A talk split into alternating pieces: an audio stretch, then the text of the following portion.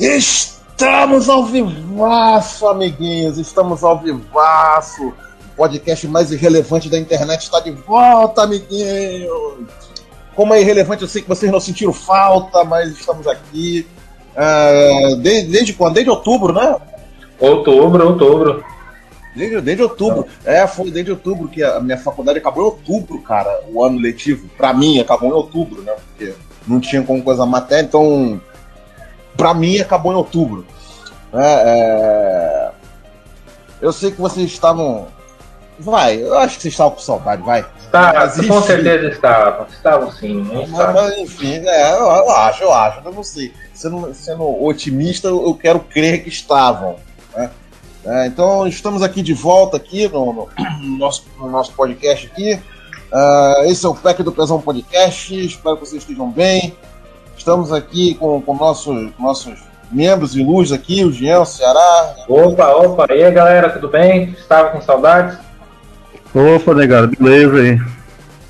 Bom, é, mas antes vamos passar aqui o nosso merchan aqui, né? O nosso merchan do Paoi, claro, né? Porque, porque tem coisa. Você, você quer que o PT volte?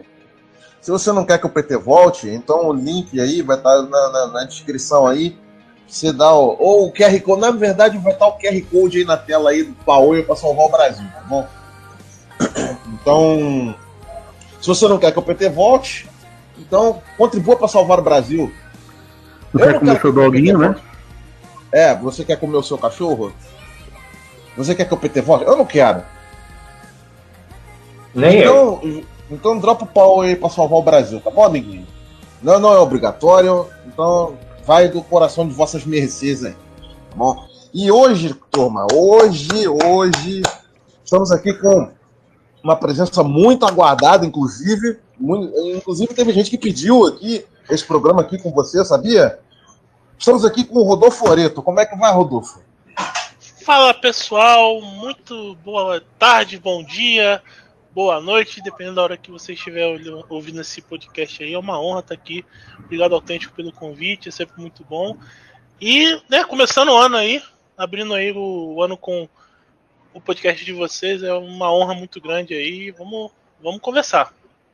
A honra é toda nossa, Rodolfo. É, a honra é toda nossa. Mas é tudo nosso, cara. É a gente que. Na, na verdade, a gente tava hypando com você vir aqui conversar com a gente aqui também. Valeu. Não, sério, pô, a gente tava hypando mesmo. Sim, nossa, quem imaginar, quem, quem puder imaginar que um dia a gente estaria conversando contigo, Rodolfo. Opa, cara, um membro que já foi membro do Terça Livre, cara, que moral, hein? É, quando a gente fundou o Terça Livre, a gente é, sempre teve, eu já falei isso várias vezes, mas é sempre bom a gente lembrar. A nossa intenção foi que um dia a gente tivesse podcast como o de vocês, assim, né? Quanto mais melhor nesse, esse ponto, porque é, são mais pessoas sendo ouvidas, mais ideias em circulação e mais debates aí para a gente poder refletir melhor sobre situações, sobre é, tudo aquilo que envolve nosso país. E para mim é, é, sempre muito bom ver que o, que o Terça Livre deu bons frutos. Eu espero aí, se Deus quiser, que o podcast de vocês cresça ainda muito mais. Obrigado, Rodolfo. Bom, obrigado, Rodolfo. Eu realmente espero isso mesmo, sabe?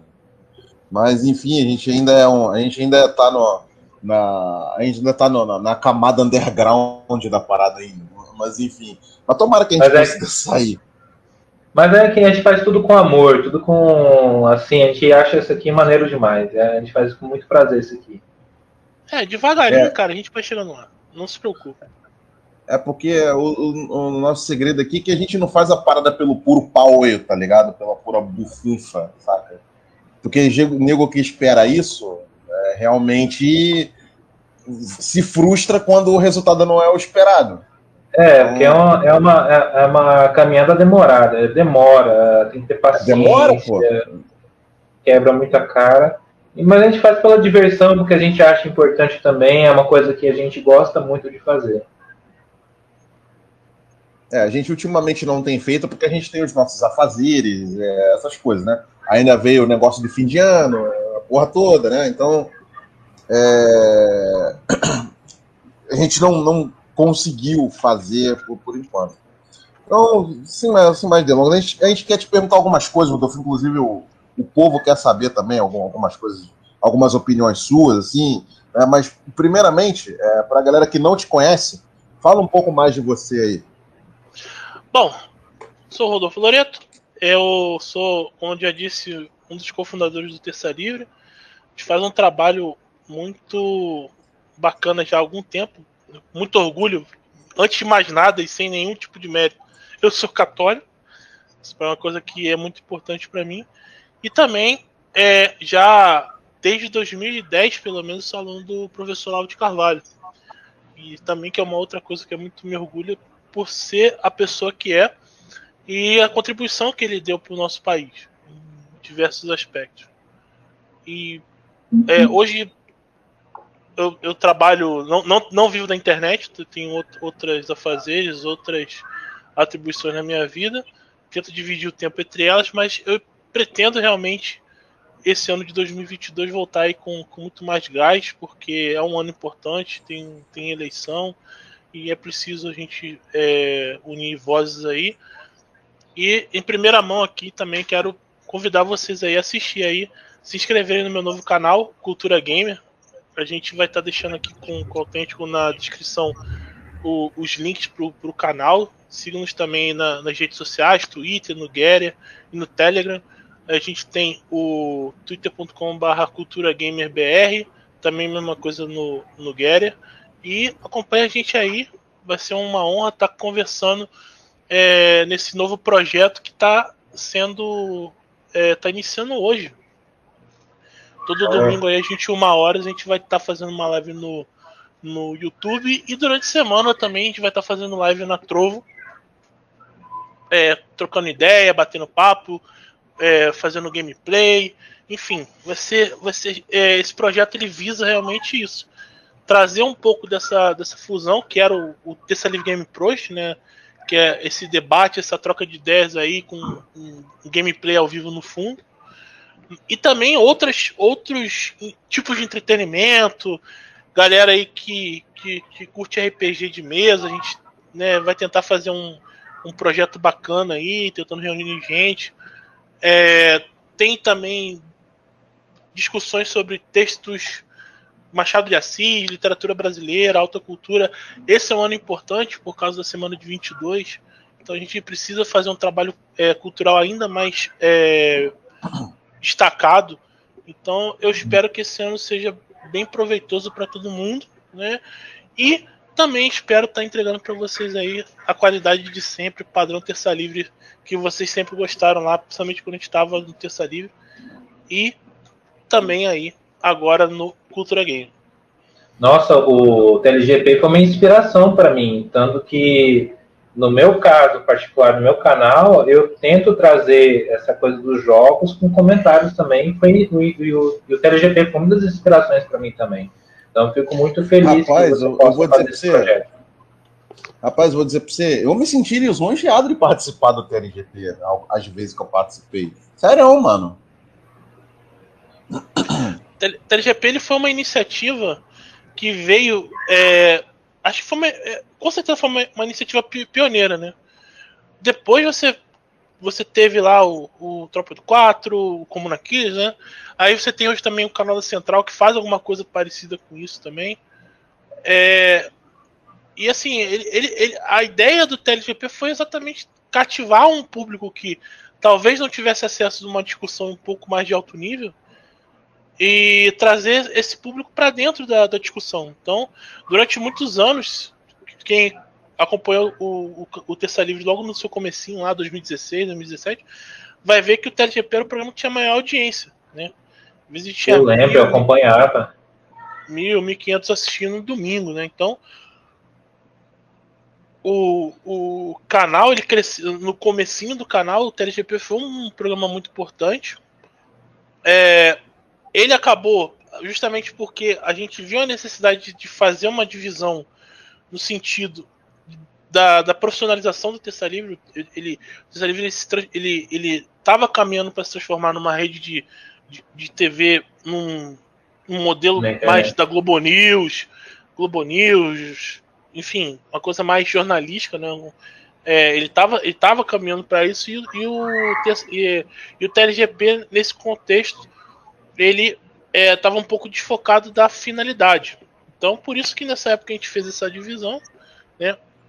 Correram outras coisas depois, é, mas assim é, é sempre muito muito importante frisar, pelo menos a, da minha parte, a, a minha minha parceria, minha relação com o Alan sempre foi a, a melhor possível, até porque eu sou padrinho de casamento dele. Ele ia ser padrinho de casa, do meu casamento se não fosse o senhor cabeça lá.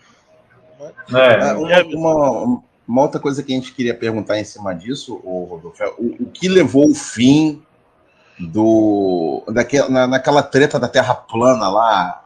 É isso então, que eu queria saber é, Na verdade, não, na verdade não, não tem muito a ver com aquilo, entendeu? É, uhum. Como eu falei, é, havia uma, uma necessidade do Terça Livre de se profissionalizar. E na época, por exemplo, eu não tinha condições de viver do Terça Livre. Nem o Terça Livre tinha condições de, de, de, de, de me bancar, por assim dizer. Então, assim, a gente tomou essa decisão justamente para não prejudicar o canal, que estava começando a, a, a, a, ter uma vertente muito clara para essa questão do jornalismo, e também para a gente ter um pouco de liberdade de continuar abordando temas um pouco mais abrangentes. Não ficar tão focado na política diária, mas também estar tá comentando outras coisas que muitas vezes aquele público que o Terça Livre estava começando a cativar talvez não, não iria entender. Então, sim, sim. A, a, inclusive a própria proposta do Cultura Gamer é resgatar um pouco dessa questão. A gente, no Cultura Gamer, a gente não vai estar tá discutindo assuntos da política diária. Mas, pelo contrário, a gente vai estar tá pegando é, pontos é, importantes, como os pontos chaves da semana, ou às vezes até assuntos um pouco mais é, universais, por assim né? dizer.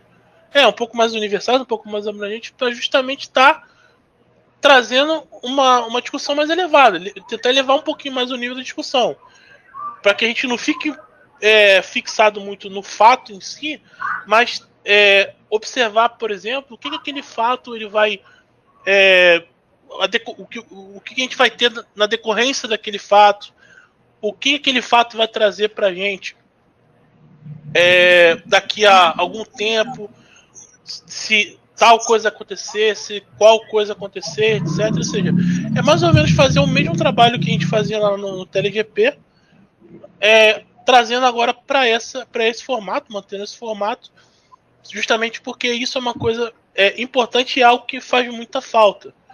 É, esse, esse, essa, é, eu vejo muitos canais, muitos excelentes canais, focando muito na, na política do dia a dia.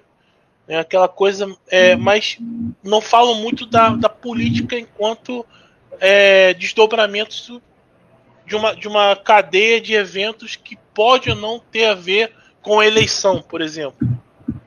É, hum. Ela está muito mais, ela está muito mais é, é, a ver com a relação entre as pessoas, provavelmente dito, e as consequências de tomada de algumas posições sociais do que com o pleito eleitoral. É, isso é uma, é uma, uma das grandes lições que o professor Lavo de Carvalho é, nos ensina, que é justamente tentar entender a, a política como é, uma abrangência muito mais universal do que a simples eleição. Né? Hum, entendi. Vocês têm perguntas aí? É, eu tenho uma pergunta, é, Rodolfo, é, assim, qual, é, a partir de que momento da sua vida você passou a, a se interessar pela, pela política, por, por, pelos assuntos que, que a gente conhece, a, até, a, própria vida intelectual, assim, só por curiosidade? Isso é uma pergunta muito bacana, tá? É uma história bem, bem interessante. Isso aconteceu mais ou menos em 2009, tá? Eu, eu em 2009 eu comecei, eu vi um vídeo do da, do antigo programa, não sei se ainda tem esse programa que era na Canção Nova, Escola da Fé, do professor Felipe Aquino. E nesse programa é, eu vi um, um, padre carequinha, né, magrinho, que estava usando batina. Numa época que padre já quase nenhum padre usava batina, que era o padre Paulo Ricardo. Eu sempre fui um, um, cara que eu estudei muito história da igreja. Uma coisa que isso eu sempre estudei assim desde os meus 16 anos, 17 anos. Eu gostava. Então, eu acompanhava o professor Felipe Aquino porque ele sempre tinha um, um conteúdo muito bom sobre esse tema específico. E aí eu comecei a ver e aquela, aquela questão toda de debate, muitas vezes até contra protestantes e tal. Nessa época, um pouquinho antes, eu criei um site chamado Sentinela Católico, que fez até um, um certo sucesso na época dos blogs e tal. Eu comecei a comprar os livros que o professor Felipe Aquino escrevia. Eu tenho uma grande coleção até dele lá em casa até hoje. Sobre Inquisição, sobre Cruzada, a história da igreja propriamente dito, como a, um que indicou também como a igreja católica construiu a civilização ocidental e tal, enfim. Eu tenho, eu tinha esses livros até que eu vi em, do, em 2009 essa essa esse programa com o padre Paulo Ricardo. E assim, uma coisa que eu sempre estudei na história da igreja foi que até um determinado momento a igreja se comportava de uma forma. Mais especificamente até o Concílio Vaticano II. Você tinha toda uma visão e até uma estética muito própria, muito uniforme. E a partir do Concílio Vaticano II houve uma ruptura. Só que eu não consegui entender muito bem aonde estava essa ruptura, porque teoricamente não era para ter. Então assim, isso, isso é, é, é essa transição não encaixava para mim na minha cabeça. Faltava uma peça ali para explicar por que, que essa transição aconteceu em tão pouco tempo. Porque você vai pegar dois mil anos e, pô, de repente, né, em 50 anos a coisa muda de uma maneira tão brusca. Então, assim, esse elemento eu não tinha. Foi quando, nessa palestra do padre Paulo Ricardo, ele falou sobre a teologia da libertação. E aquilo me deu um estalo. Eu falei, opa, então é isso. Porque apesar de eu já ter ouvido falar da teologia da libertação, eu nunca tinha parado para estudar. E quando ele começou a falar sobre teologia da libertação, explicar a questão do marxismo e tal, eu falei, cara, é essa porra. Aí, tipo, me deu um estalo. E, cara, eu comecei a estudar. Aí eu comecei a pegar todos os vídeos do Padre Paulo Ricardo. Eu me lembro que eu baixava no casar as palestras do Padre Paulo Ricardo. Eu lembro do casar, eu mano, lembro. Mano, casar. Eu, eu baixava no casar, velho. E, então, assim, no eu casar, comecei... essa antigaço, velho. Nossa, isso baixava... é muito 2005, 2006. Casar. É, por aí, cara. Então, assim, eu comecei a baixar no casar, comecei a catar as palestras do Padre Paulo. E aí, em, em algumas das, das, palestras do Padre Paulo, ele começou a citar o professor Lauro de Carvalho. Foi quando eu. Aí eu fui atrás do professor Lauro de Carvalho, e aí eu me lembro até hoje que eu tinha um iPhone na época, aquele iPhone 3GS. E eu, aí eu fui eu descobri o, o pelo, pelo, pelo iTunes. E cara, eu via todos os, os. Porque eu trabalhava, eu, eu, eu, morava em São Gonçalo na época, eu trabalhava no Rio. E eu ia, eu ia e voltava de carro ouvindo o professor Olavo. E assim, eu entrei numa espiral de estudo. Sem sacanagem. Eu ia dormir 3 horas da manhã para acordar 6 e 20 e assim, eu comecei. Então, assim, tudo que o Olavo falava, todos os livros que o Olavo falava, eu, eu buscava uma PDF, Kindle. Eu, cara, eu, eu, eu, eu, eu tenho uma biblioteca virtual muito grande. Então, assim, eu comecei a ler muita coisa de, em biblioteca virtual. Só que eu tava. Eu, era engraçado porque eu lia as coisas de madrugada, dormia, sei lá, três horas e não ficava cansado. E, eu, e sempre, e sempre quando eu chegava em casa, eu pegava tudo que eu ouvia do professor, aí eu sempre tinha um, uma canetinha, um bloquinho, tipo, tá no trânsito, o professor cita alguma coisa, eu parava, anotava rapidinho, buscava, baixava, começava a ler. Então, assim, de 2009 até 2011, até final de 2010, para ser mais exato, tudo aquilo que eu podia ler do professor Lauro de Carvalho, desde os artigos dele até os livros dele, até os livros que ele indicava, tudo que eu podia ver, eu li. Tudo, tudo, tudo, tudo, tudo, tudo. Entrei pro COF, comecei a estudar, comecei a fazer exercícios lá em 2010. E aí aconteceu uma coisa interessante. Eu, aí, no, no, na virada do ano, no Natal de 2010, eu, eu de repente eu parei assim, que eu tava lendo lá alguma coisa. Aí eu parei assim, eu, eu fiz uma oração pedi a Deus, falei, Senhor, não é possível que eu, eu, te, eu esteja fazendo esse esforço tão grande a troco de nada. Porque assim, eu, eu passei, bem dizer, uns dois anos da minha vida estudando que nem um maluco. E assim, eu sou um, modéstia à parte, eu sou um cara que estou acostumado a estudar. Eu fiz engenharia, eu estudo muita engenharia.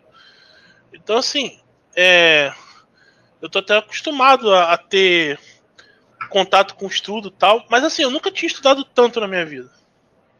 Ao ponto de, de, de ficar virando noite e, e, curiosamente, não me cansar. É esse que é o, que é o, que é o ponto. Uhum. E aí, eu comecei a pedir Deus, por que, que, eu, por que, que eu tô isso, por que eu tô passando por isso tudo? Isso tem que ter alguma razão. E aí em 2011, em janeiro de 2011, logo em janeiro de 2011, um amigo meu me convidou para ir numa paróquia lá em São Gonçalo. Eu conheci um padre, eu vou preservar o nome dele, até para não, não, ter problema, você sabe como é que é, infelizmente. É, é, ah, sim, e, sim, sim.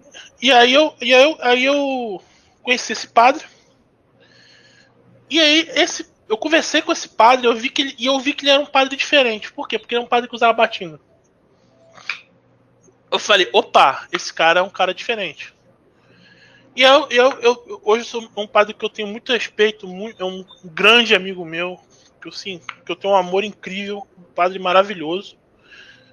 Foi muito importante nos primeiros anos, assim, para mim, nessa, nessa luta. E aí, ele, e aí me levou para jantar no, num restaurante que tinha em Ipanema, e eu conheci um, um, uma turma lá que era uma turma de amigos meus, que a gente depois fundou um instituto em 2012. É, e era e dessa turma aí começou, né? Aí dessa turma eu entrei pro movimento Pro Vida em 2011.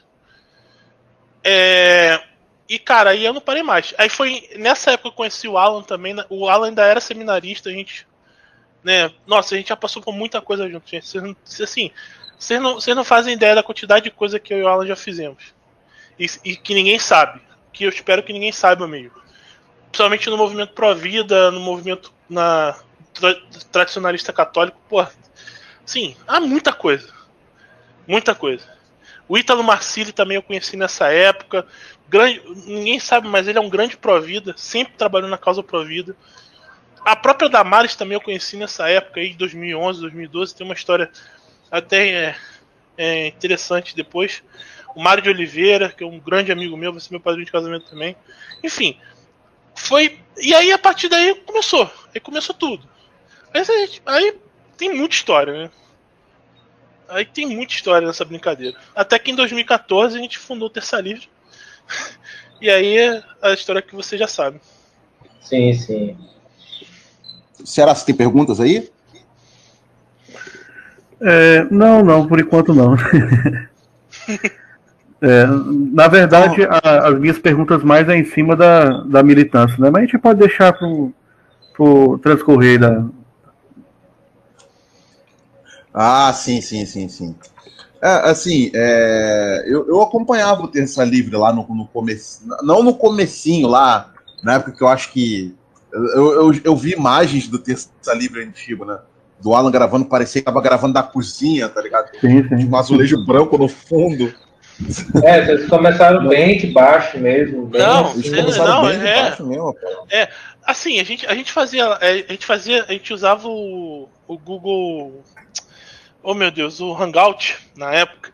E os primeiros. Os, isso, e assim, os primeiros. É, as primeiras lives do Terça Livre, cara, era um assunto assim. É engraçado isso, porque as melhores, os melhores programas do Terça Livre foram os primeiros programas. Apesar da, da, qualidade não ser tão boa, mas os assuntos que a gente abordava eram maravilhosos. Porque a gente falava sobre, cara, fala sobre filosofia, psicologia atomista. Cara, em 2015, a gente, eu, a gente fez um hangout com o Ítalo Marcílio, o Sidney Silveira e o professor Etiavaria para falar de psicologia atomista. Foi a primeira vez que isso aconteceu no Brasil. Foi a primeira vez Caramba, que isso aconteceu sério? no Brasil um, um, um, debate ao vivo sobre psicologia atomista. Isso em 2015. Teve muita coisa que aconteceu primeiro no Terça Livre, né? Muita coisa. Acho que a, a grande missão do Terça Livre foi esse pioneirismo aí de, de ser o desbravador de muita coisa pra gente e que muita gente veio depois e continuou e, e tocou e tal. Alguns continuaram o caminho, outros nem tanto, mas é a vida, né? A vida que segue. É, mas eu conheci muitos pelo Terça Livre, muitos canais, muitas pessoas através de assistir o Terça Livre. É. Por exemplo, assim, você, você é... Pode falar, pode falar, pode falar, pode falar. Você, por exemplo, a Carol Detone, ela começou no Elas, lá em 2015, no Terça Livre. Ela já é deputada. É, você tem o, o, Luiz Felipe de Orleans Bragança, ele, ele, ele participava do Detona News. O Bernardo Kista começou no Terça Livre, assim, a, a ser mais popular. Uh, o Paulo Figueiredo.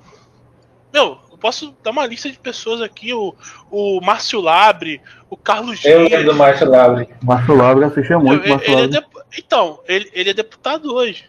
Se elegeu. Eu conheci o Márcio Labre pessoalmente, Rodolfo. Isso. Uhum. Então, assim. Conheci, é... conheci pessoalmente. Sim, sim. Então, assim, o Terça Livre ele, ele, ele, divulgou muita coisa. Né? E o tra esse trabalho ele foi muito importante. Né? Deus sabe de todas as coisas, a gente sabe o que aconteceu pro, pro, pro, pro Terça Livre acabar. Né? E, bom, aí a gente confia aí na providência divina e a única coisa que a gente não pode deixar de fazer é, é trabalhar pela causa.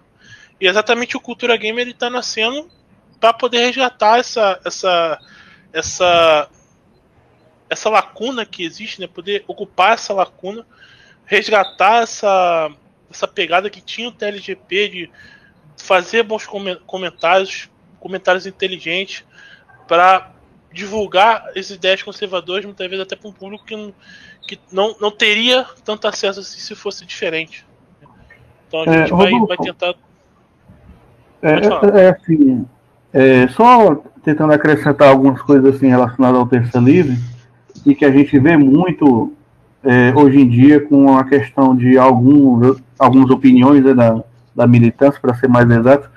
Mas assim, é, eu, o que eu acho engraçado, eu acho que já, já deve ter percebido também, é que muita gente hoje trata mal a forma como o Terça Livre é, se impôs na questão da, da, da, mídia independente aqui de direita, né? Direita uhum. brasileira. Mas assim, é, eles desdenham muito, mas assim, o Terça Livre ele teve uma importância muito grande, cara, na questão da, da formação da militância de direita aqui, cara. Eu vejo dessa maneira.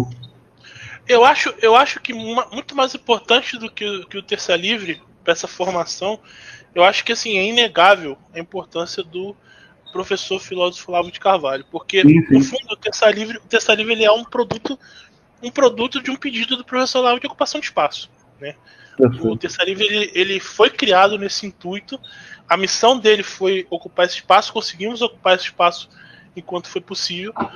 E, mas, então, assim, eu acho que qualquer mérito que a gente possa dar ao Terça Livre, da maneira com que ele agia, da maneira com que a gente trabalhava, precisa ser estendido ao professor Lavo de Carvalho, né? Porque é, não só o professor Lavo de Carvalho, mas como outros intelectuais que ajudaram a gente muito, principalmente o pessoal do Movimento Pro Vida e o pessoal da, do Instituto Plínio Correia de Oliveira, principalmente no início, né? Antes do Terça Livre, você não tem ideia da quantidade de reuniões que a gente tinha, de debate, de, de como fazer, de, do, do, que abordar.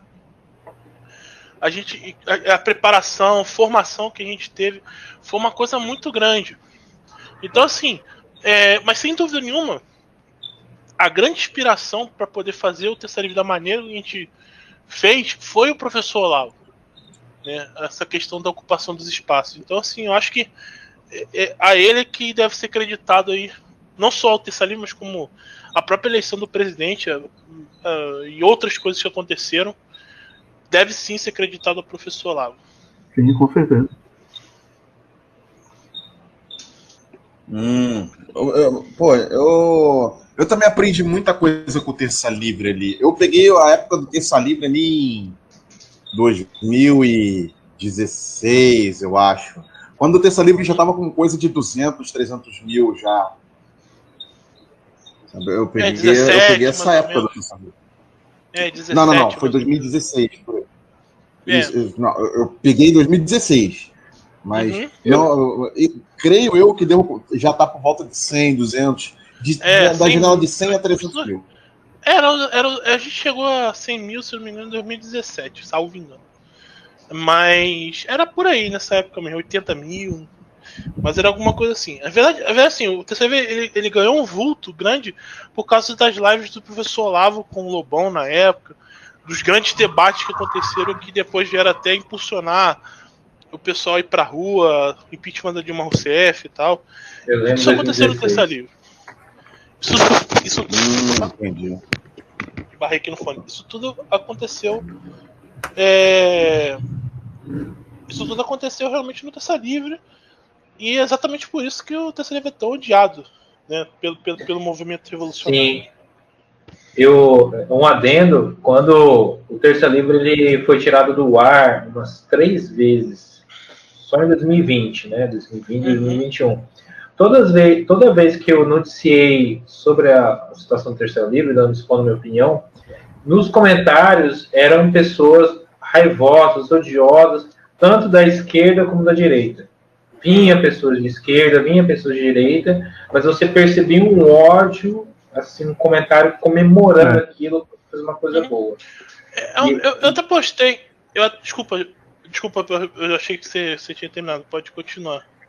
Não, não, assim, só continuando assim, que era uma coisa surreal. Eu só estava expondo opinião, falando o fato que aconteceu, e, e era uma raiva imensa. Você percebia que eram pessoas que queriam a destruição do Terceiro Livro. Ela, por mais que ali eu só estava dando opinião e só estava noticiando fatos, eu só estava falando, ó, aconteceu isso com o Terceiro Livro, eu não acho isso certo, por tudo que o terceiro livro fez e tal, mas você vê que as pessoas tinham ódio daquilo.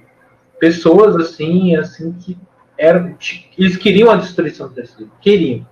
Era só basicamente isso. Isso é uma coisa interessante, porque é, eu até comentei essa semana no, no Twitter. É, quem quiser também, twitter.com é, barra R Loreto Underline, né? Que tá assim para baixo também, podem me contar por lá, também é uma coisa no Gary. Eu comentei uma coisa que é o seguinte: é, a revolução, mentalidade revolucionária, ela não tem espectro ideológico, não tem espectro político. Ela não tem esquerda e direita. Na verdade, o próprio conceito de esquerda e direita já é um conceito revolucionário. Já é um conceito que foi criado na Revolução Francesa. Né? Onde você tinha a esquerda, que eram os revolucionários franceses, e a direita que eram os, os monarquistas, os, o pessoal que queria manter o, o governo né, durante lá a Constituição, a, os Estados Gerais da França, que era favorável lá ao, ao governo de, é, se não me engano, foi de 16. Enfim, uh, o que acontece? A mentalidade revolucionária, diferente do que algumas pessoas falam, que nos acusam de revolucionários e tal, mas se você pede pro cara definir o que é revolução, o cara não vai saber, não tem nem ideia do que, é. Mas a mentalidade revolucionária, segundo até o próprio professor Lavo de Carvalho, ela é muito baseada em um comportamento psicótico ou, ou né, no caso dos líderes, né, que são quem já leu o livro Political Ponerology do Andrew Lobachevsky vai entender bem isso, né, Ponerologia política, um livro importantíssimo para se ler. E, e, no caso também da Sarralé, né, do pessoal mais dos tarefeiros, como eles dizem, é muito baseado numa neurose. São pessoas neuróticas. Então, ou seja, é o, é o casamento perfeito. Você tem o psicopata manipulador e o neurótico que, que tem medo de da própria sombra, do seu castelo de areias se desfazer. Então, ou seja, é o casamento perfeito. Então, o que acontece? O revolucionário na, na cabeça do revolucionário, como ele, ele projeta uma, uma mentira e ele guarda essa mentira dentro do, do, do, coraçãozinho dele. Mas ele acredita tanto nessa mentira, tanto nessa mentira, tanto nessa mentira, que ele assume que aquela mentira é uma verdade. Né? E inconscientemente, apesar dele saber que aquilo é uma mentira, ele vai querer sublimar aquilo e vai querer trabalhar como se aquilo fosse o mundo real é, quando a pessoa começa a fazer esse, esse, esse processo, já é o primeiro passo que a gente diz que é o descolamento da estrutura da realidade, é o descolamento do mundo real. Foi o que fez o Nando Moura, foi o que fez Joyce, essa galera. Eles criaram uma, uma mentira em algum momento, MBL, etc. Seja, não, não, não aqui não me interessa se essa, mentira foi porque realmente eles acreditar, acreditam naquilo, se foi canalice, isso não me interessa a intenção, que me interessa o, o fato é que eles criaram esse personagem do, de, de, de Bolsonaro é, tirano, etc. Eles criam esse personagem e eles acreditam né, naquilo de tal maneira que toda vez que chega alguém que vai desmontar aquele castelinho de areia, que mostra para eles que ó, a realidade, o mundo real diz que isso não é bem assim, aí pronto. Aí se destrói. O terça livre, ele sempre se pautou numa coisa. Doa quem doer, a gente vai falar a verdade. A gente vai, a gente vai, a gente tem um compromisso com o mundo real, a realidade. Nós vamos falar aquilo que as coisas são. O problema do revolucionário é que como ele tá realmente ele acredita naquela neurose que ele criou, que ele inventou, qualquer coisa que de alguma maneira faça ele lembrar que aquilo que ele acredita na verdade é, um, é uma mentira, o inconsciente dele já vai trabalhar para quê? Para destruir aquela, aquele, aquele agente que está lembrando ele daquilo. Ou seja, ele vai atacar a pessoa que faz com que ele se recorde que aquilo que ele acredita, na verdade, é uma mentira que ele sabe que é uma mentira. Mas que ele construiu aquilo para poder ter um, um conforto um conforto psicológico. É por isso que o neurótico, quando ele, ele você é, massacra ele com a verdade, por assim dizer, né? Massacra entre aspas aí, evidentemente, né? Você mostra para ele aquilo que é na realidade, ele fica com tanto ódio, fica com tanta raiva. Inclusive, é, quem acompanhar aí o, o, o programa da, do, lá no canal do Cultura Gamer, que eu vou estar tá fazendo um comentário sobre a, essa hashtag que teve semana, né, o Ítalo Presidente. Eu vou estar tá abordando também um pouco desse, desse aspecto da mentalidade revolucionária. Por que, que o revolucionário, por que, que essa hashtag ela incomodou tanta gente? Incomodou é, demais, né? Sim, sim, nossa, foi um negócio surreal. Ela incomodou tanta gente, mas por quê? No fundo, no fundo, no fundo, vocês aí, em primeira mão, o pessoal que está acompanhando o, o PEC do Pezão podcast, vai ter esse, esse spoiler. Mas por que, que isso aconteceu? Exatamente porque quando, toda vez que você ataca o fundamento do revolucionário, toda vez que você ataca o, o, a base da mentira que, no qual o movimento revolucionário se apoia para poder fazer a, a, sua ação, você está você tá mostrando que o rei está nu. O cara vai ficar maluco. Entendeu? Para a esquerda, Bolsonaro é o inimigo a ser batido, ele é o fascista, ele está implementando o fascismo, etc, etc. Se chega uma pessoa, uma outra pessoa, que muitas vezes até se opõe a algumas ideias do Bolsonaro, mas que fundamentalmente fala contra a esquerda, opa, então esse fascismo não é tão fascismo assim, talvez seja uma outra corrente. Ou seja, você acabou de destruir a base da, da crença daqueles caras. Então eles vão se insurgir contra, contra você. Foi o que aconteceu lá veículos da grande mídia fazendo o dossiê do Ítalo, difamando ele, como sempre, papapá. E por outro lado, se você acredita que a, a salvação no mundo está no Bolsonaro, que fora dele o Brasil se transformará na próxima Coreia do Norte, quando você vê uma, uma, uma possibilidade de que talvez a coisa não seja bem assim, que muito pelo contrário, você inclusive deve trabalhar para que hajam mais pessoas capazes é, de compor bons quadros até para que você possa ter difusão de ideias, mas se você acredita que só, só apenas uma pessoa pode salvar toda a humanidade, bom, aí você vai então atacar aqueles que demonstram que talvez haja uma outra alternativa.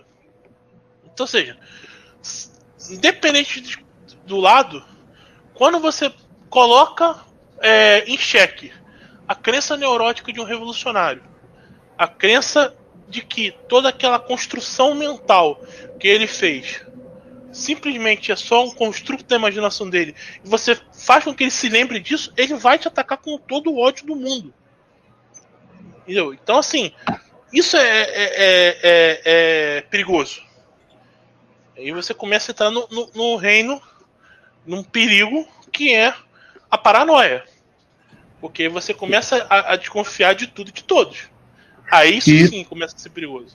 Isso a gente vê muito, Rodolfo, quando a gente analisa a questão da militância em si, quando a gente vê o comportamento, na, principalmente no Twitter, de grupos bolsonaristas, né, que a gente denominou de seitas políticas, né? Seitas políticas porque o comportamento deles, cara, é muito parecido com o comportamento de seita política mesmo, cara. São revolucionários. É, é o nome correto, revolucionários. Porque é, é interessante a gente observar que professor, o que, que, que o professor Olavo de Carvalho define como revolução? Né?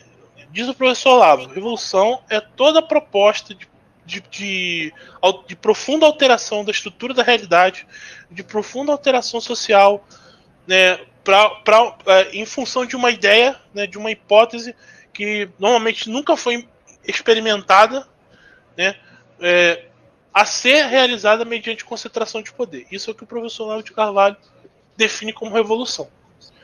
Pegando um pouquinho de carona no que diz o professor Plínio Correia de Oliveira, eu junto os dois conceitos, esses dois conceitos, e eu posso afirmar que, em certa medida, toda vez que você se arroga ter um poder que você pode ter, como é o caso, por exemplo, do STF, de ministros, até algum deputado, que você pode ter, na verdade, ou você não tem, ou seja, que você faz porque você quer, porque você acredita que é possível fazer.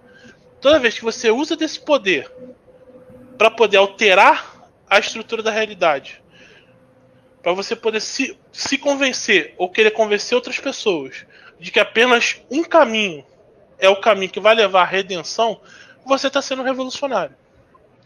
Ou seja, a revolução o processo revolucionário, a mentalidade revolucionária, ela começa a nascer a partir do momento em que você, achando que você pode, que você tem algum tipo de poder, sei lá, maluco que você inventou da sua cabeça, você pode dizer que as coisas não são o que elas são. Isso, inclusive, é o próprio conceito de pecado. Não é à toa que o diabo é o primeiro revolucionário. Entendeu? O primeiro ato revolucionário ele é o pecado. O pecado ele é um ato revolucionário por excelência, porque ele vai contra a ordem, a estrutura estabelecida pela, pelo criador da realidade. Então, é, note que uma coisa é o ato de pecado, o ato revolucionário do pecado. Outra coisa é a sistematização disso através da convicção de que você pode mudar o mundo real. Isso é mente revolucionária, já começando a agir. E aí, quando você começa a fazer isso de maneira sistemática, envolvendo grupos, aí você se torna de fato um revolucionário. Porque você começa a depositar naquelas crenças daquele grupo é, que a solução para todos os seus problemas é seguir essa ideia. Daí uhum. para o campo de concentração, amigo, é uma questão de tempo. É verdade. Se essa galera tivesse o monopólio da força, muitos de nós estávamos ferrados, hein? Isso. É. Entendeu? É interessante que é interessante que as seitas políticas ultimamente têm perdido muita força e a gente pode dizer assim que nós aqui meio que trabalhamos nas, nas entrelinhas para corroborar com esse fim aí, mano, para colaborar com esse fim aí. É uma longa história. Mas assim, mas há um ano atrás eles tinham muita força. Nossa, se fizesse algum comentário, alguma coisa que desagradasse eles, eles atacavam em bandos. Hoje não acontece mais nada. Isso é uma coisa importante porque, assim, como eu falei, existe um negócio chamado mundo real. E no mundo real, aconteceram diversos eventos durante esse ano que passou agora é, que fez com que a gente, as pessoas, inclusive, começassem a refletir se realmente os caminhos que a, gente, que a, que a política nacional estava tomando são aqueles caminhos que foram de, é, delineados em 2008, em 2018. Vou dar um exemplo para vocês. Né? Alguém disse, acho que foi o Alan, não sei se fui eu mesmo, que falou o seguinte assim. E aqui é uma frase que ela tem ela é de uma certa maneira polêmica, mas ela é a verdade. Que é o seguinte: o Jair Bolsonaro não foi eleito apenas para poder fazer é, transposição do Rio São Francisco, não foi eleito apenas para fazer ferrovia. De fato, né, se você, quem se lembra do, do debate do, do, Bolsonaro quando ele foi lá na Rede Globo, ele não foi levar levando na mão dele plano de ferrovia, plano de para poder terminar a obra do São Francisco. Ele não foi levando isso. Ele levou na mão dele o quê? Aquele livrinho lá que ensinava gênero nas escolas, do qual eu sei quem foi a pessoa que deu para ele. Eu sei a pessoa que deu para ele. Né? Então, ele, ele levou aquele livrinho lá e é ali que ele ganhou a eleição. Ou seja, as pautas que elegeram Bolsonaro foram o quê? A pauta contra a ideologia de gênero, contra a doutrinação na escola, contra o aborto. E, e o que você vê, e o que você vê hoje é que o governo Bolsonaro, ele, os feitos que ele divulga em massa são obras, ou seja, aquele desenvolvimentismo militarista, né, que aconteceu. A gente já, já viu esse desenvolvimentismo na década de 60 e 70, que, fez, que, que, o, que, que, cujo resultado foi o quê? Entregar um país lindo e maravilhoso na mão da esquerda para ele poder destruir. Na, é, na mão do esquerdista, verdade. É, porque falar ah, Tarcísio, asfalto, que não sei o quê. Mas isso ele não terminou as obras que ele terminou as obras que a esquerda deixou parada de propósito. Isso, é lógico. Assim, como Uhum. Pode falar, pode falar. Não, então, não que isso não seja importante, é óbvio que isso é importante, é fundamental, você tem que trabalhar a infraestrutura do país.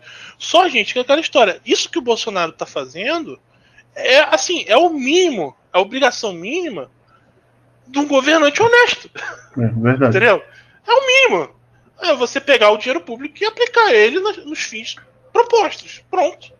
Entendeu? Ninguém pode dizer que o Bolsonaro é um, é um cara desonesto, é um cara corrupto. Isso ninguém pode dizer. Exatamente por isso ele está pegando o dinheiro que era destinado para esses fins e está aplicando. Agora, foi isso. Esse foi o projeto que foi eleito em 2018. Isso, isso, isso era o principal, era isso o que as pessoas tinham como meta em 2018? Não. O que, que eu queria em 2018? Botar toda essa corda do PT na cadeia, acabar com esse partido criminoso que tem associação com o narcotráfico, Farc, Maduro, Foro de São Foro Paulo. De São Cara, Paulo, São Paulo. Você, tem, você tem uma pleiade de coisas que você pode fazer. Que você poderia fazer. Mas que, no decorrer do mandato do Bolsonaro, essas coisas acabaram desandando e de uma certa maneira hoje acho que isso é uma coisa bem evidente. É, o Bolsonaro conservador de 2018 simplesmente não existe mais. Você tem uma pessoa que preza pela governabilidade, que, é. que, que joga com o centrão. De novo, só o fato do Bolsonaro não roubar, só o fato dele de atrapalhar de uma certa maneira a esquerda, isso já é motivo suficiente para você votar nele e não votar no Moro, não votar no, no Lula e principalmente não votar nulo.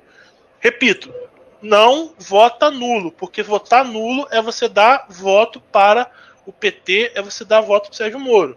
Vejam o que aconteceu nos Estados Unidos. Vejam o que aconteceu no Chile. É burrice.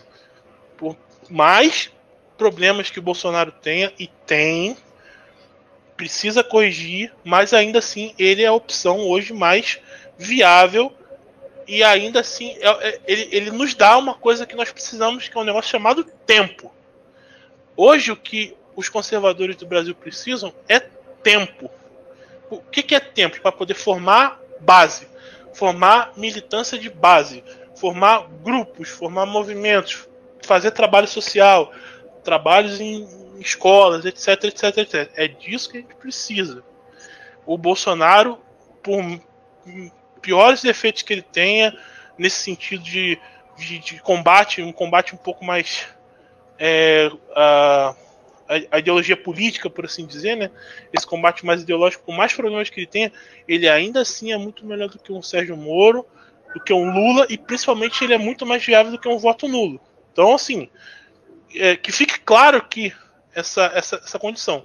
Mas isso também não impede a gente de apontar os problemas que tem, e que são muitos e são muito graves, de algumas ações que o governo tem, tem tomado. Então, vou, vou citar um exemplo para vocês que eu acho que assim, foi um, um exemplo muito, muito problemático na minha visão. Talvez para mim tenha sido o começo o começo de muita coisa que a gente viu depois. Eu não sei se vocês lembram em agosto, agora eu acho que foi em agosto de 2020. Eu tenho quase certeza que foi agosto de 2020. O caso de uma menina de 10 anos que ficou grávida que sequestraram a garota do Espírito Santo e levaram lá para Recife para poder fazer a Eu lembro, eu lembro. Lembro, ah, lembro, lembro, lembro, lembro. Lembro, né? Muito bem. O que aconteceu? Eu, através do movimento Pro Vida, eu tentei desesperadamente ir para lá, só que não tinha passagem. Tava no auge de lockdown, pandemia, tantas coisas. Eu não consegui passagem, não consegui ir para lá. E a gente ficou desesperadamente tentando entrar em contato com o, o, o presidente e a, a Damares. Eu sei, ninguém me diga que não, que não, porque eu sei eu estava do lado de pessoas que entraram em contato com a Damares, que entraram em contato com a Michelle Bolsonaro. Então não me vem dizer ah, que o presidente não sabia. Ele sabia sim. Ele sabia sim. Para falar do caso da menina. O que, que a Damares fez? Ela mandou uma assessora para lá. A assessora não resolveu absolutamente nada. O pessoal do Provida foi impedido de entrar no hospital e aconteceu o raio do aborto. Tá? Aí vocês vão, aí o, o, vocês vão me dizer, ah, mas a a Damares mandou uma assessora dela. Cara, a principal, a principal, a, a, a, assim, o fundamento pelo qual o presidente foi eleito foi na questão de ideologia de gênero, doutrinação escolar, aborto e banditismo é, da esquerda. Cara, qualquer se o presidente da República, quando dá na telha dele, ele pega, faz motociata, o que eu acho que é legal, que é importante, ele precisa é, aparecer, mostrar força do estar tá junto do povo, ok. Quando ele quer, ele desce não sei aonde lá na, na, casa, na caixa prego, vai tomar Coca-Cola e jogar sinuca no, no botequim.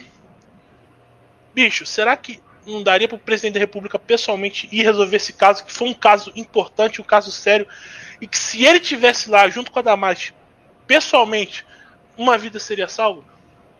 É, Rodolfo, essa questão do caso da Valentina pode ser incluída nessa né, é, então, como análise também?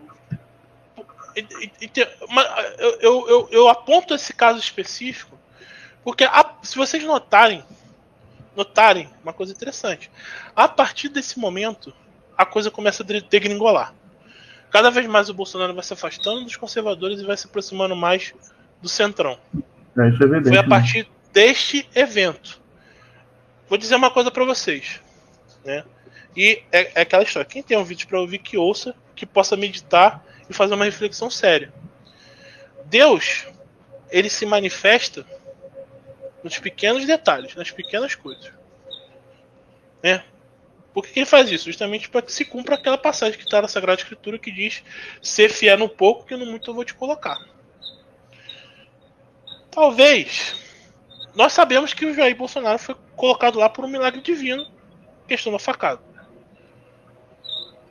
Agora, ao não responder da maneira como ele deveria esse caso, o que veio depois teve consequências muito graves.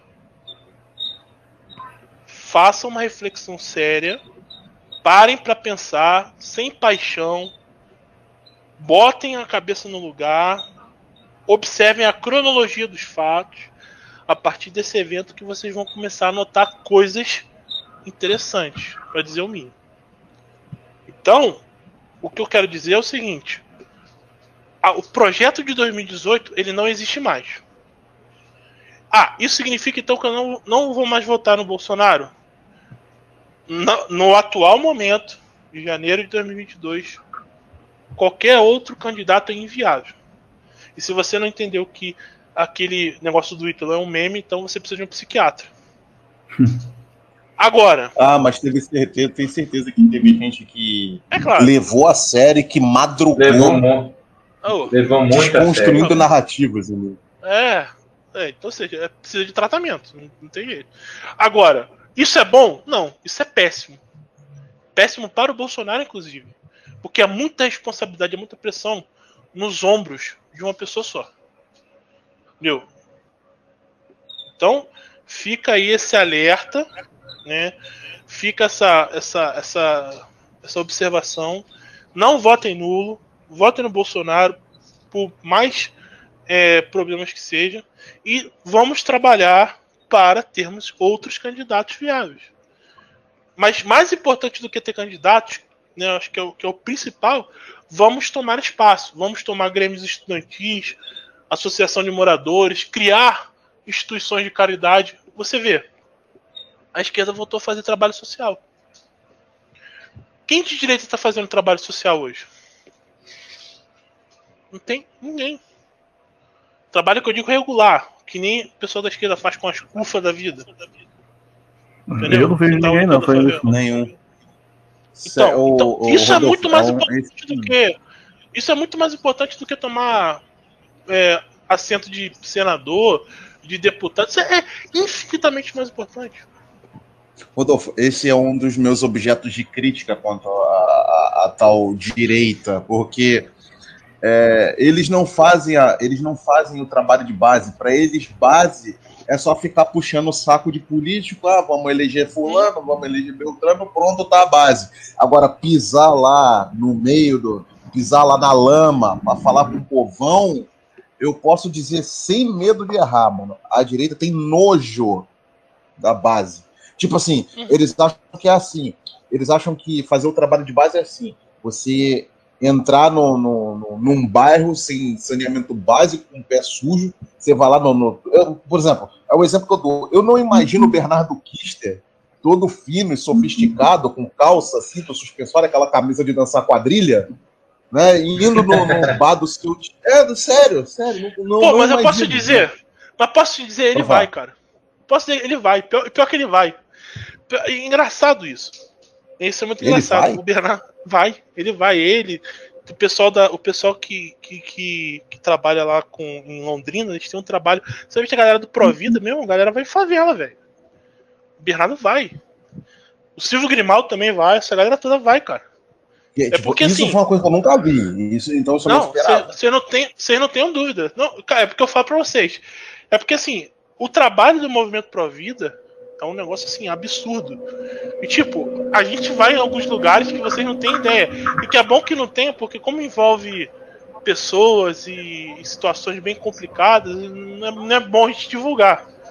Mas assim, cara, vocês não têm ideia, cara. Bernardo, ó, eu posso garantir para vocês, cara, o Bernardo é um dos caras mais ativos que existe. Só que, o, como eu falo, cada um tem a sua especialidade, cada um tem a sua vocação. Entendeu? De novo, eu não estou dizendo que todo mundo tem que fazer isso, mas alguém tem que fazer. Quem tem vocação para fazer, tem que fazer. Vou, vou dar um exemplo, por exemplo, tem um, um, uma associação católica que é lá de Petrópolis, que até o Tessali fez muita propaganda dela na época, que cuida de crianças excep excepcionais que iam ser abortadas ou que são abandonadas. Né, Associação Menino Jesus, se eu não me engano, Menino Deus, alguma coisa assim, agora que eu me fujo o nome. Os caras fazem um trabalho fantástico lá. Entendeu? O Bernardo apoia, o Felipe Neri apoia, muita gente apoia. O que eu tô falando, o que eu falo para vocês, sem, sem medo de errar, é o seguinte: o que, que é um bom trabalho de base? Quem hoje na direita faz trabalho de base? Que eu conheço, só dois movimentos fazem. O movimento conservador, o antigo direito de São Paulo, eles fazem um trabalho de, de base pesado Sim, sim. Inclusive, Rodolfo, a Estapa Paiana já veio aqui conversar com sim, a gente. Também. Eles fazem um trabalho. Eu conheço o Edson há muitos anos e sei da seriedade que ele faz esse tipo de trabalho. E o pessoal do movimento Brasil Conservador, o Maurício, o Henrique e a galera lá. Eles fazem trabalho de base. O que, que é trabalho de base? que eles fazem? Qual é o trabalho que eles fazem? Se todo fim de semana, toda semana tem reunião de estudo, de trabalho, galera está estudando, galera está se formando, formando intelectuais de primeira ordem, lendo, discutindo. Quando é possível, faz trabalho social, como, como o pessoal do, movimento conservador fez é, lá na, em Aparecida, na época lá que a, a cidade quase quebrou por causa do, do, lockdown. Eles foram lá, ajudar, correr atrás. O pessoal do MBC também correu atrás. Ou seja, essa galera faz trabalho de base. Pergunta: qual foi o trabalho de base que o instituto que o Eduardo Bolsonaro fez até hoje? Nenhum. Zero. Eu, eu, eu tenho críticas também contra isso aí, porque, tipo assim, é uma parada muito gourmetizada, né? Em vez deles estarem lá, é, no, no, eles estarem lá no front, não, eles estão, tipo assim, tomando champanhe, sacou? Estão ali comemorando, tomando champanhe, coisa ridícula, cara. Cara, é, é tipo assim, é, é, o que eu falo. Tudo bem, como eu disse, cada um tem a sua vocação, cada um tem a sua responsabilidade. Esse tipo de trabalho é importante também. Mas o problema é a ausência do outro, do outro lado. Entendeu? Você vê, por exemplo, na esquerda a mesma coisa. Você tem a galera que tá lá embaixo, lá, as curvas da vida, né, aquela associação de favelas, cacete, sindicato e tal, como você também tem os políticos lá em cima, lá, bajulando Jorge Soros e tudo mais. Você tem que ter esses graus. É importante que haja. O problema é que há um abismo entre o, o Beautiful People da direita e a galera que está na ponta. Não há um preenchimento desse espaço. E o, que, e, e o problema do, da falta desse preenchimento de espaço é o que? Você não tem quadro. Você não tem quem levar, por exemplo, quando você se elege um governador, você não tem quem, quem levar para ser um ministro de educação, um secretário de educação, um secretário de saúde, uma prefeitura. Você não tem. Porque, por exemplo, você, um prefeito de direita é eleito numa cidadezinha do interior, quem que vai ser o secretário de assistência social? Se você não tem num, movimento de base alguém que esteja cuidando disso numa associação. Entende? É isso. A coisa é, é relativamente simples. O problema é que é, tem muita gente que fala, fala, fala, idolatra a figura do Bolsonaro, apesar dele reiteradamente ser contra esse tipo de, de, de ação, mas que se você olha o trabalho que essa pessoa faz, nada mais é do que xingar muito no Twitter. E aí? Qual é o efeito tá prático bolha. disso? O efeito prático disso é zero, gente. Entendeu? Por isso assim que eu acho muito importante o. Não, é, é exatamente por isso que o movimento conservador tomou o PTB de São Paulo de assalto. Entendeu? O único, o único movimento conservador que conseguiu tomar um partido e fazer aquilo que o professor Alves de Carvalho fala há décadas foi o movimento conservador. Por que será? Entendeu? Por que será? Por que será que o, o, o movimento Brasil Conservador é o único que está preparando uma, uma puta estrutura para fazer uma puta semana de arte, de arte moderna? Para lembrar a semana de 22. Por que será? É isso, gente. É ação. Então, assim, enquanto a galera fica aí apaixonada, gritando, se descabelando, tem gente trabalhando. E é assim que é. E os frutos a gente vai, vai conhecendo. Vocês têm perguntas aí, ou, Jean, será?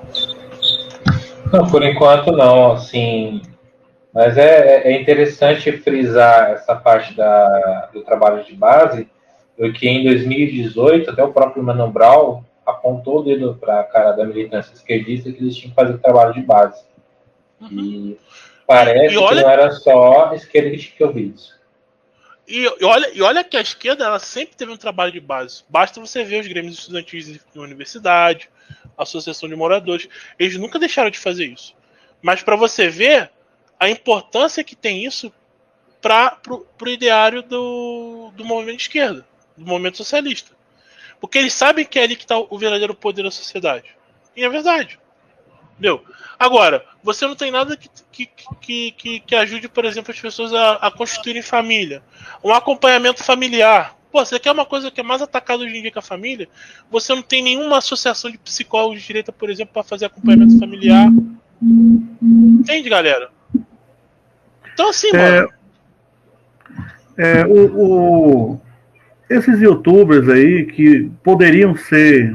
O pessoal da direita, né? Os youtubers mais especificamente, que poderiam ser essas pessoas que fariam a diferença na questão da base, né? Da, dos trabalhos de base. Você percebe, também a minha opinião aqui, Rodolfo, é que você percebe que esse pessoal ele não está preocupado com a construção da base e alguns, né, é, é, acabam, pelo menos você começa a perceber que alguns estão mais preocupados em promoção política eleitoreira, é, estão preocupados com o próprio rabo, né? Essa é a realidade, né? É como, é como eu falei, cada um tem um papel nesse, em todo esse, esse, esse trabalho. Cada um tem um chamado específico a fazer aquilo que, cuja habilidade é melhor.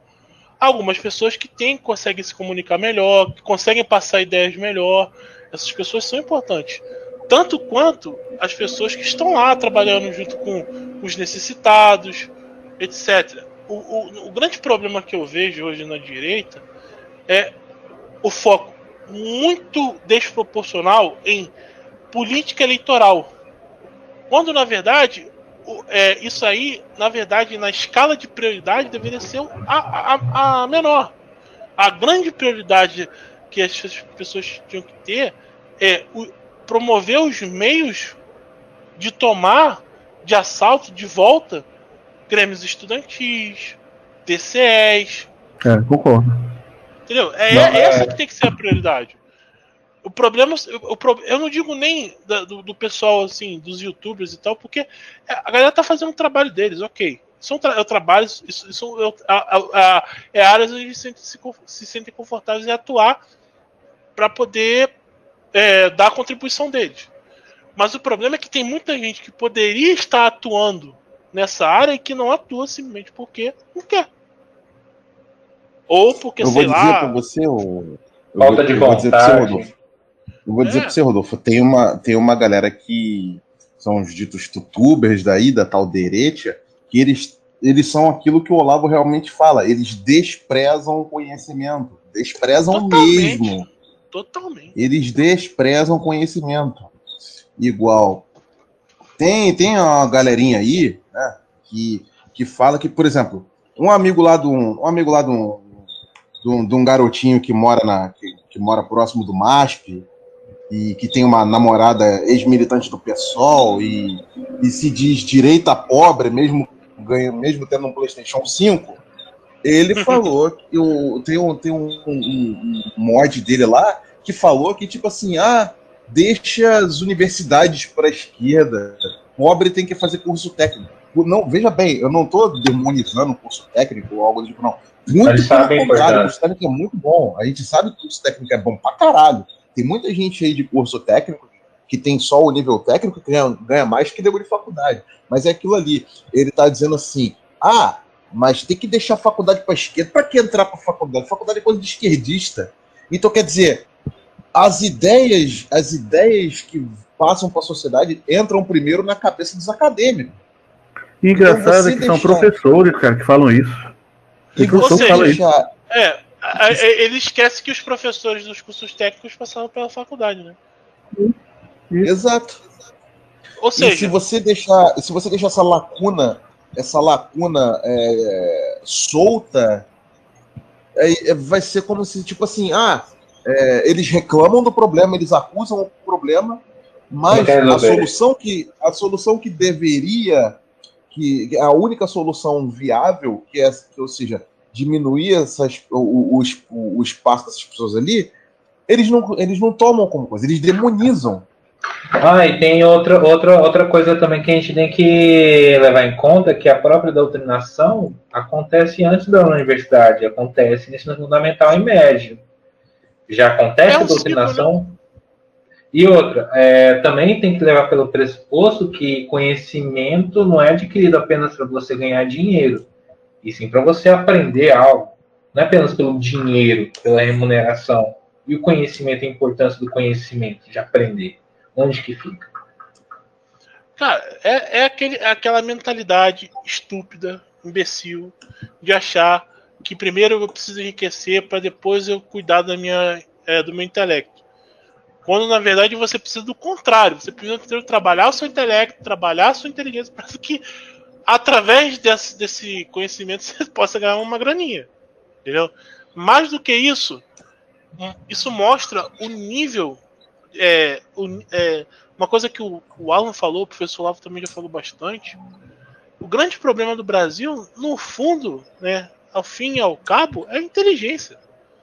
Meu, é, é, o déficit, o déficit intelectual do brasileiro é uma coisa assustadora.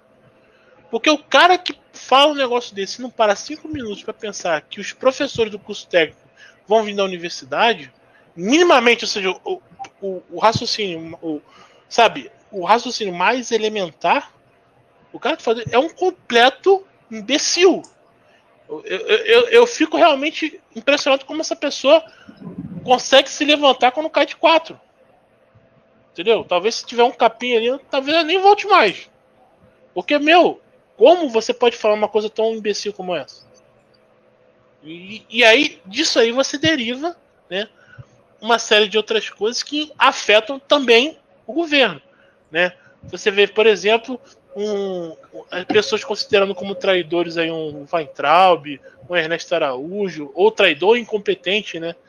mas como absolutamente competentes e honestos e fiéis, um cara como o Luiz Ramos. Lá o ministro lá que disse que a parceria Brasil-China é algo inevitável, sendo né, ovacionado no Congresso da China. Amigão do Aldo Rebelo, né? Amigaço do Aldo Rebelo. Ou seja, amigo, se você não consegue identificar que isso aí é uma espécie de esquizofrenia, você tem um problema muito sério. E pior, Rodolfo, tem, tem uma galerinha aí que fala que, tipo assim, é, você viver no. você sobreviver no globalismo tal, não sei o que, para poder, tipo, minimizar para você, ah, porque no comunismo a gente estaria pior. Mano, o globalismo é o comunismo, só que, tipo. É, é o tal de sobreviver, sabe, sabe? É, é, o, é o que eu falo. Né? O, o, o, século XX, as, as, a, a, os movimentos revolucionários do século XX, eles destruíam seu corpo. Mandavam você pro Gulag, mandavam você pro, pro campo de concentração. Eles matavam seu corpo. Os campos de concentração do século XXI são na mente. A destruição que acontece no século XXI é a destruição da sua alma. É o anti-humano. Eu gravei no, outro canal que eu tenho, o Rodolfo Loreto lá no, no YouTube, eu gravei um vídeo que fala sobre essa questão do anti-humano. Porque o que, o que, se a gente for parar para pensar, o que, que, o que, que Jesus Cristo ele veio fazer na Terra? Ele veio redimir e salvar o gênero humano, uma alma individual. E o que, que, o que, que são os atos próprios da alma? É você conhecer a verdade e desejar o bem. Você conhece alguma coisa e porque você conhece aquela coisa, você deseja ela. Ou seja, é o seu intelecto que diz a sua vontade o que, que ela deve desejar, porque você conhece as coisas. O que, o que acontece no século XXI, é, de uma maneira assim mais acentuada, é que primeiro você gosta de alguma coisa para depois você, você, reconhecer ela. E normalmente esse reconhecimento não é o, reconhecimento da coisa como tal, mas é, é aquilo que está alinhado à sua vontade. Ou seja, você se torna escravo da sua própria vontade. Você só consegue pensar, você só consegue raciocinar sobre as coisas que você gosta. Ou seja, você gosta de uma coisa antes de você conhecê-la. Isso aí, quem faz isso é bicho. Aliás, nem bicho faz isso. Isso aí é exatamente o, a antítese, é o anti-humano. O que a gente está vendo no século XX é a criação do anti-humano. E se Cristo veio para salvar o gênero humano, ou seja, se Cristo veio para poder potencializar as capacidades humanas, adivinha quem vem para poder enaltecer e colocar em voga e colocar no seu apogeu o anti-humano? Eu não preciso nem dizer muita coisa, né? Então, não, pessoal, é isso. É isso. Entendeu? Ah, ou, ah, ou a gente trabalha a nossa, o nosso intelecto, muito antes de qualquer pretensão política, muito antes de qualquer coisa, primeira pessoa que a gente tem que cuidar somos nós mesmos. Desenvolver o nosso intelecto, desenvolver a nossa, a nossa capacidade cognitiva, desenvolver a nossa inteligência. O que é inteligência? É você ser capaz, é a nossa capacidade de ordenar todas, todas as coisas aos seus fins devidos. A gente precisa trabalhar a nossa inteligência para que a gente possa dominar a nossa vontade, para que nós possamos nos manter seres humanos. Porque do contrário, nós vamos cair na anti-humanidade. E vocês não tenham dúvida que a anti-humanidade, muito além de levar você à morte física, ela vai levar você para a morte eterna. Ela vai matar a sua alma. É o que eu falo. É melhor você ir para uma Arábia Saudita, onde no mínimo alguém pode matar você, o teu corpo, do que você ir, por exemplo, uma Suécia ou um Canadá, onde alguém vai matar sua alma. Entendeu? Então, assim, isso é uma coisa que a gente tem que observar. Entendeu? E é um critério objetivo do mundo real que a gente precisa estar sempre se policiando para não cair na, nesse desejo que a gente vai ter de achar que nós somos aí os donos da verdade e, consequentemente, mergulhar no pensamento revolucionário. E eu vou falar para você, Rodolfo. É... Inclusive, tem certos habitantes de grutas que, que falam que é exatamente essa. É, fazem exatamente essa, essa explanação, só que de um modo reverso, sabe? Ele é, fala prefere que, o globalismo. É, prefere o globalismo do que o comunismo. Não, porque o globalismo você ainda tem uma chance de sobrevivência. E que não sei o quê. Ele exalta o globalismo, velho. Exalta o globalismo, bicho. É, é isso aí. É isso aí. Assim, revolução é uma merda. Revolução é uma merda. Só que assim, o, o grande problema é, é, é que nós precisamos nos manter serenos e centrados na nossa personalidade. Vou dar um spoiler para vocês. Se alguém, quando alguém perguntasse qual é a filosofia do professor Olavo de Carvalho, ninguém vai saber responder. Mas a, a, a, grande contribuição do professor Olavo para a filosofia universal foi a redescoberta, por assim dizer, da necessidade da afirmação da personalidade para se manter é, dentro do eixo da razão. Ou seja, se você ler o Jardim das Aflições, você vai ver que o Jardim de Epicuro nada mais é do que exatamente a, as delícias da, que a Revolução te propõe. Exatamente essa escravidão à vontade. E o Jardim das Aflições, ou seja, você reconhecer que o mundo é um lugar ruim, que você precisa constantemente estar lutando contra você mesmo, é o lugar onde você tem que manter se você quiser se manter forte, se manter a sua personalidade forte, a sua personalidade construída. Essa é a, a, a grande redescoberta, por assim, do professor Olavo de Carvalho. A necessidade que nós temos de fortalecer a nossa personalidade para que nós possamos manter minimamente a nossa sanidade.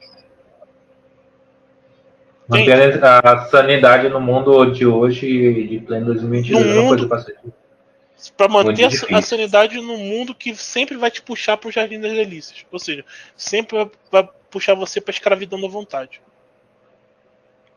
É, você fica exposto a, a, inúmeros vícios, né? Não precisa nem enumerar eles aqui, mas isso é verdade. A gente vê pessoas que são viciadas no, no prazer, em, em vícios, em todo tipo de coisa é bastante difícil hoje em dia mesmo. A gente, a gente é pecador, não tem como negar isso. Tem gente, cara, você não. tem uma noção, tem, tem gente que é viciada em ter razão. É. Eu não entendo isso. Alguns eu não entendo é... isso, cara. Eu não entendo isso, cara. Pra mim, isso aí é, um... é, soberba. Isso pra mim é uma pessoa soberba, muito soberba. Assim, você, você ter razão é uma condição natural. Por exemplo, quando a gente diz assim, ah, o Olavo de Carvalho tem razão. Mas por que, que o Olavo de Carvalho tem razão? Porque as coisas que ele está falando são pautadas no mundo real. As coisas são tal qual ele está dizendo. Por isso ele, ele tem razão. Agora, a partir do momento que ele começa a falar coisas que não tem lastro no mundo real, é óbvio que ele não vai ter razão. Agora, quando você se vicia em querer ter razão sobre tudo, sem ter se debruçado, porra, 50 anos da sua vida, para poder estudar o pensamento universal para poder aí sim compreender o status quo da questão do pensamento na humanidade, para aí você poder ver o que, que você pode contribuir com a sua visão. Se você não faz esse exercício, meu filho, dificilmente você vai ter razão. Entendeu? Se você não fizer isso com seus 60, 70 anos, quando você já viveu o suficiente, meu camarada, então baixa tua bola. É Gente, o famoso é, pecadinho é o de estimação. É o famoso pecadinho de estimação, né? É, assim, é, como eu falo, hoje é muito fácil a gente ser seduzido por, é, por essa por, essa, por esse afã de querer colocar a nossa vontade sobre a realidade. É, hoje, o mundo inteiro. Você, a ideologia de gênero, é eu acho que é o um exemplo extremo disso aí. Hoje você, não interessa a coisa que você está vendo, interessa o que a pessoa quer que você fale. Se a pessoa quer Ela que você refira a uma mulher, você vai ter que fazer mulher, mas você está jogando o contrário. Ou seja, a, a tua visão, o teu intelecto não interessa de nada, interessa a vontade da pessoa. Isso é, é a ditadura do relativismo, como diria lá o Papa Bento XVI. Que para mim é a ditadura, é, é, a escravidão da vontade, na verdade, né? No fundo, no fundo, a pessoa ela é escrava, de, escrava dela mesma, que é o, é o, pior tipo de escravidão que existe. Que é você ser escravo da sua própria vontade. Que, cara, pra você se livrar disso aí, você tem que ter um esforço intelectual muito pesado. Então, quando a pessoa ela quer porque quer manter uma determinada situação, é muito difícil ela, ela largar aquilo. E você, as consequências disso, é óbvio, são desastrosas e, infelizmente, podem levar você para um lugar não muito legal depois de você morrer. Então, se policiar, fazer esse exame de, de, de, de pedir a Deus a graça de sempre estar se mantendo no mundo real é fundamental para que a gente mantenha a nossa sanidade. Se você não, não faz esse pedido, se você não faz essa reflexão todo dia, se você não se confessa regularmente, é muito importante o sacramento da confissão, porque é um bálsamo espiritual também. É, assim, se você não faz isso, cara, a probabilidade de você cair na escravidão da vontade é quase 100%. Tem viciado em razão aí que fala que se confessa, né? Manda aquele amém hipócrita. Amém. Amém. Eu, eu acho, acho muito hipócrita. É, de um farisaísmo que eu, eu fico bobo, tá ligado? Fica amém, sabe? É, é muito. Não, mas é, mas é mesmo, Ceará. É, é, ele fica falando, ai, amém, sei que lá. Mas na primeira, na primeira oportunidade, ele vocifera ódio contra qualquer um que ele não goste, velho. Ele me lembra a dona Perpétua da novela Tieta. Essa é velho. Ah, é velho. Mas é, mas o eu, eu, não sei se não sei se é, vai, vai ser um pouco embaixo. Eu vou tentar chegar no mínimo assim de. Assim, não, não, não precisa citar nome, Rodolfo, tá? Até, é até porque por uma questão de ética, tá? Mas assim, uma coisa eu digo para você, eles não pode, você pode ter certeza, eles não mexem com a gente. Então, quanto a isso, enquanto você estiver com a gente, se você andar com a, com a turma dos valentões do recreio, você pode é. é. É, é, a gente é os valentões do recreio. É pior que é verdade, cara. É pior que é verdade. A gente não. Eles, eles, a gente enche eles o saco e, e, eles não mexem conosco. Eles não mexem com a gente. Eles, eles, evitam, eles, eles evitam citar a gente a todo custo. Então, tipo assim, se você tá andando com a gente no recreio, ele, eles não. não Mas isso aí é autêntico. É até o que eles próprios falam, que a tal da espiral do silêncio é tentar manter na espiral uma espiral que para mim não existe, cara. Mas enfim. Pra mim também não existe. É, a espiral do silêncio, na verdade, assim, é, é você tentar manter o discurso único de forma que qualquer discurso discordante seja considerado exótico e isso faça com que as pessoas não se sintam meio constrangidas de dizer o que pensam. Então, ou seja, se você começa a mo mostrar isso é porque a coisa tá, tá você tá, tá, tá faltando muito muito argumento nesse ponto aí, entendeu?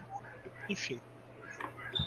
Então, assim, é, vou, vou tentar perguntar aqui de um jeito que não fique muito embaraçoso. Mas como o, o, o, o que aconteceu naquele vídeo que você fez sobre a, a, a, galerinha da, a galerinha da gruta e toda, todo esse, esse povinho aí, né? Que eles vociferaram, falaram que você tava lá para poder pegar é, coisa deles e não sei o que, pensar coisa deles e não sei o que lá, blá blá blá, essas coisas. O que cara, aconteceu assim, de fato naquilo ali? Cara, o que aconteceu é que eu, eu, eu tava eu tava estudando, eu tava fazendo alguma coisa. Aí eu, eu recebi uma mensagem de um amigo meu. É, foi até pelo WhatsApp na época. Falando, ó, pessoal tá falando muito mal aí de, de A, de B de C, falando mal do, do professor, do, do Alan tal. Aí eu, eu, nem, eu nem cheguei, eu, assim, nem, nem, vi nada. Não vi nada mesmo. É, beleza, então eu peguei, ó, um recado aí pra vocês e citei um, uma passada do Cassino. Né, que lembra lá o 485 do Cassino do, de São Pio X, que lembra a questão de como você cai no pecado do oitavo mandamento, através de difamação, através da, da, da calúnia, tal, tal, tal, tal, e eu falo, agora, se, você, se alguém tá fazendo isso aí, recomece confessar. E aí, exatamente aquilo que eu falei que, tipo, não é legal fazer, os caras fizeram comigo. Aí, simplesmente, o que eu fiz? Eu peguei um vídeo mostrando o que aconteceu e mostrando lá o catecismo. Que eu, não preciso responder, eu acho que o catecismo responde por mim. Enfim, é lamentável, né? Mas. É, porque eu vi que, tipo assim, eles estavam ali babando de ódio realmente, e, velho. Tipo assim, era um, era um ódio desmedido. E o curioso é que essas pessoas se autodeclaram católicas fervorosas, assim. Isso que me deixou meio que chocado. Eu acho assim, cara, uma coisa que, que o, a, o Catecismo Romano, né, lá do Conselho de Trento, ele, ele faz o seguinte: é, sempre presuma o, sempre presuma o equívoco do teu irmão. Se, sempre presuma que há de, o que for melhor pro teu irmão, as melhores intenções. Né? O que, que é presumir a melhor intenção? É, a gente nunca deve julgar a intenção de ninguém, a gente fala sobre atos. Entendeu? Então, por exemplo, eu não eu, eu vou dar um exemplo aqui. Ah, o Bolsonaro deu aquela aquela recuada lá histórica no dia 7 de setembro. Todo mundo foi pra rua, queria que tomasse alguma atitude mais mais drástica, tal, ele poderia ter feito, mas ele optou por falar com o Michel Temer. Não me interessa os motivos pelo qual o Bolsonaro fez aquilo. Me interessa se ele fez isso porque ele achou que ele não ia ter é, retaguarda forte pelo exército, isso ia poder prejudicar o Brasil internacionalmente. Os motivos pelo qual ele fez não me interessam. O que me interessa é que o ato dele colocar o Michel Temer no circuito a, acabou completamente qualquer tipo de resquício de poder de barganha que ele poderia ter. Bolsonaro agora está na mão do STF e ponto. Isso, isso não sou eu que digo, é, é, de novo, é a realidade. As coisas aconteceram do jeito que aconteceram e acabou. Muito bem. Eu não vou presumir, por exemplo, que o Bolsonaro fez isso porque ele é um comunista safado, ou como alguns dizem aí, afirmam que o professor Lavo de Carvalho é, ainda é comunista, sendo que o estrago que ele fez dentro da esquerda no Brasil, mas o, o Olavo de Carvalho ainda é comunista, segundo alguns. É, então, assim. Eu tenho é, que falar que é ex-comunista, né? Não se deve confiar em ex-comunista. Não, é, é, porque assim, ah, o Olavo disse que, que não existe essa de ex-comunista. De fato, não existe. Tá certo. Não existe ex-comunista. Existe o comunista e o anticomunista, que é justamente o que o Olavo de Carvalho é. Ele é um anticomunista. Ele combate o comunismo. Entendeu? Toda pessoa que ela, que ela de alguma maneira entra no movimento comunista ao sair, ela tem que combater aquilo ali. Ela tem que dar informações, ela tem que denunciar, ela tem que combater. E é exatamente o que o Olavo de Carvalho faz durante toda a vida dele. Então, ele é um, ou seja, ele é um anticomunista. Agora, aquele cara que diz que sai, mas fica ali de boa, não fala nada, né? deixa pra lá, esse cara de alguma maneira está contribuindo para o movimento comunista se, se, se expandir. Mas, como eu tava falando, não interessa os motivos que levaram o Bolsonaro a tomar aquela decisão. O que interessa é justamente o quê? A gente observar que aquele ato prejudicou e muito a nação brasileira. Então, aquele ato deve ser criticado. Presume-se presume o melhor, danado, medo, seja lá o que for, mas que, objetivamente falando, aquilo gerou um estrago imenso. Simples assim. É, é isso Mas que falaram que. Mas como assim, Rodolfo? Falaram que era a manobra de xadrez 4D perfeita.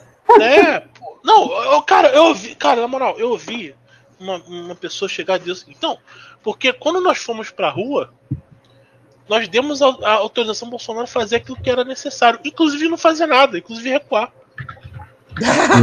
Sério, teve gente que escreveu isso. Então, a pessoa que pensa dessa maneira, ela tá dizendo, ótimo, então você está dizendo que um milhão, dois, três milhões de pessoas que foram pra rua no dia 7 de setembro são tudo mano de palhaço. Hum, que era muito melhor então, já que, já que não, e não ia acontecer nada, então a gente poderia muito bem ficar em casa. Hum. Verdade. Como assim, Porra. velho? Desprezou a manifestação, praticamente. É, exatamente. A, a, a, minha última participação no Terça Livre foi exatamente nesse dia. E, a un, e, o, e, o Alan me perguntou assim, Rodolfo, o que, que você acha que vai acontecer daqui para frente? O que, que eu respondi pro Alan? É difícil a gente saber o que, que, exatamente vai acontecer porque a gente não tem informação de dentro do Congresso ou de dentro do Planalto, quais são as estratégias e tal. Mas a única Eita. coisa, e eu deixei claro, a única coisa que o Bolsonaro não pode fazer é dar para trás. Tá cortando. Tá cortando um pouquinho. Oi. Alô? Alô, alô, alô? Não, tá, tá, tá, pra mim tá tudo bem. Tudo bem? Tá, eu vou repetir aí é, a questão da gravação.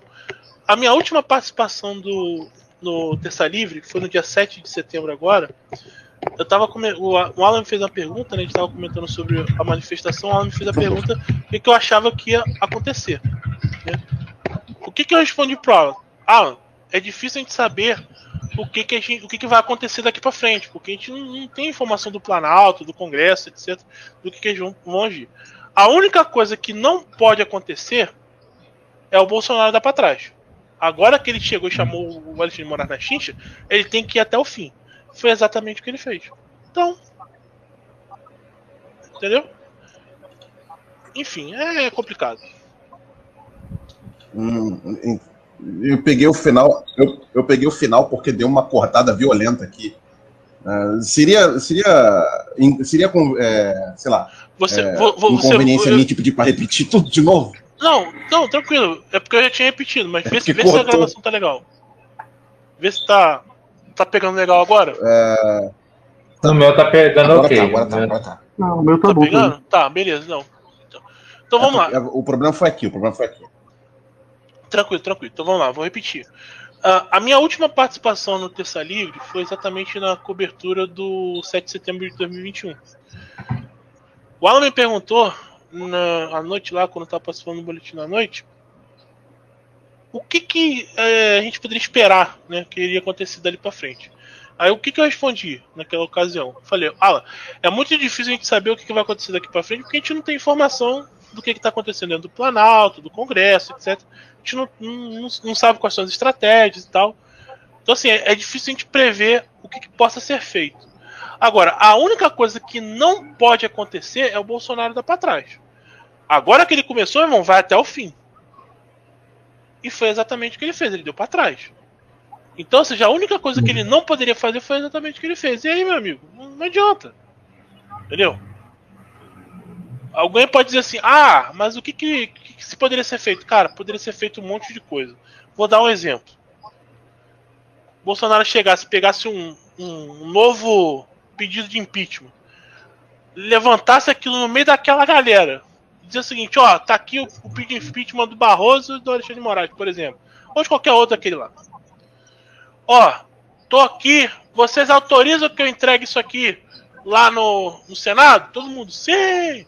Óbvio, né? Que iria acontecer. Beleza.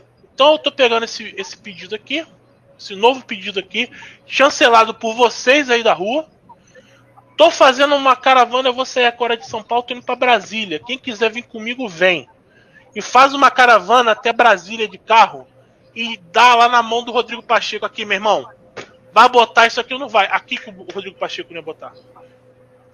O Bolsonaro ia fazer história, amigo. Ele ia fazer é, história. Mas ele... Não...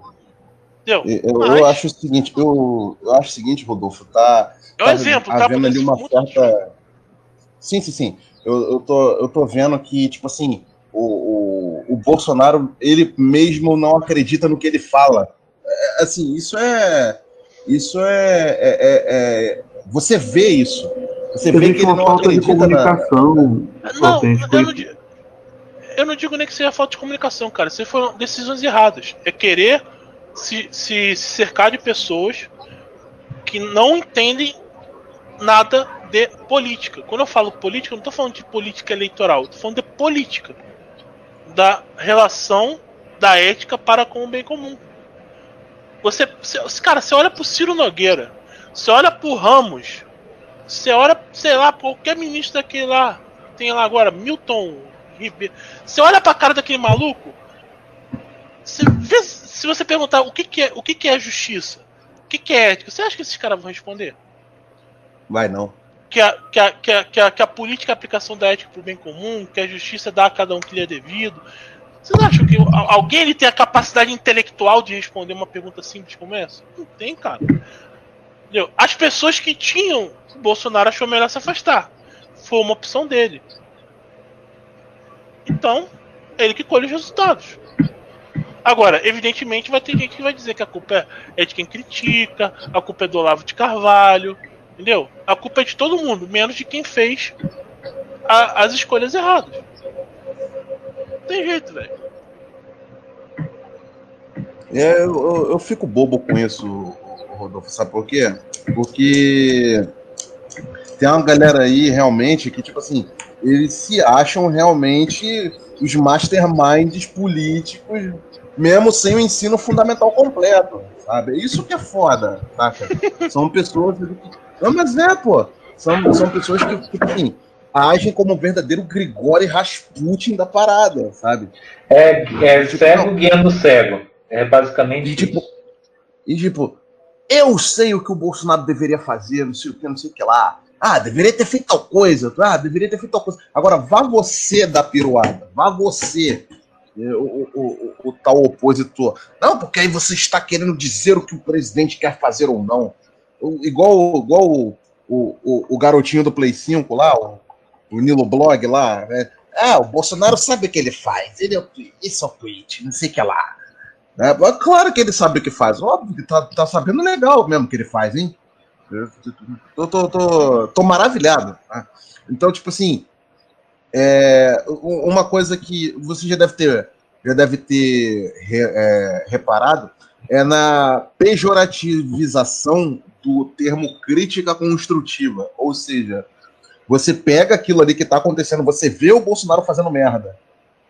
Mas se você criticar, você, o, o, eles falam que o governo vai cair por sua crítica. De novo, mentalidade revolucionária, é neurose. Você né, você cria o, o, o, a, a, entre aspas, verdade absoluta de que se você, qualquer crítica irá derrubar o governo Bolsonaro e nós precisamos manter o governo Bolsonaro, porque se ele cair, o PT volta, tudo vai pro cacete e tal. Ou seja, é entra de novo naquela paranoia, naquela neurose, e é aquela história, neurose puxa neurose, puxa neurose, e assim vai. De novo, Mentalidade revolucionária em ação.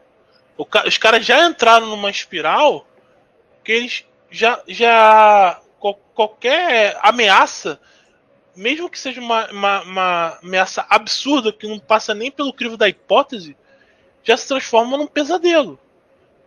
É, não é à toa que, que, que, eventualmente uma outra pessoa fique aí vidrada 24 por 7 numa rede social e deixe de viver por causa disso.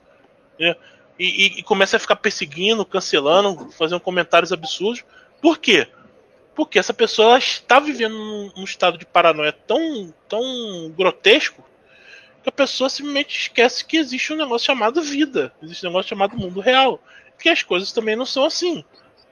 Então, eu acho que a pessoa que fica num isolamento assim de contato com outro ser humano, pessoalmente, acho que ela adquire alguma doença, alguma esquizofrenia, alguma coisa assim, que ela já fica louca. Ela entra em loucura, ela tá, essa pessoa está ensandecida. É, a solidão, isso é uma coisa interessante. O, o, o, é, é, muito engraçado isso. A solidão, ela é uma grande, ela é uma grande amiga do, do pensamento. Mas o problema é que a solidão, ela, a solidão vivida de uma maneira correta é aquela solidão que você tem a consciência que você precisa olhar para dentro de você para as coisas que você conhece, mas sempre com a perspectiva que por mais que você queira, você nunca vai estar sozinho. Você sempre tem alguém superior a você a quem você precisa responder. Entendeu? Então assim, por exemplo, se você olha, olha por exemplo, os, os grandes santos místicos em momentos da vida dele que eles passam por certos desertos espirituais e e, e privações e é, momentos de solidão, etc., eles sempre têm essa perspectiva de buscar a Deus. Justamente porque eles sabem que a solidão pela solidão ela é nociva à saúde mental, tá? Então, essa a interação saudável, ela é muito importante. E aquela história, você para você ser evoluir, para você crescer mentalmente, você precisa estar com pessoas que são superiores a você. Você tem que ter contato com pessoas que, que estão acima do seu, do seu nível, para que você possa ser puxado para cima também.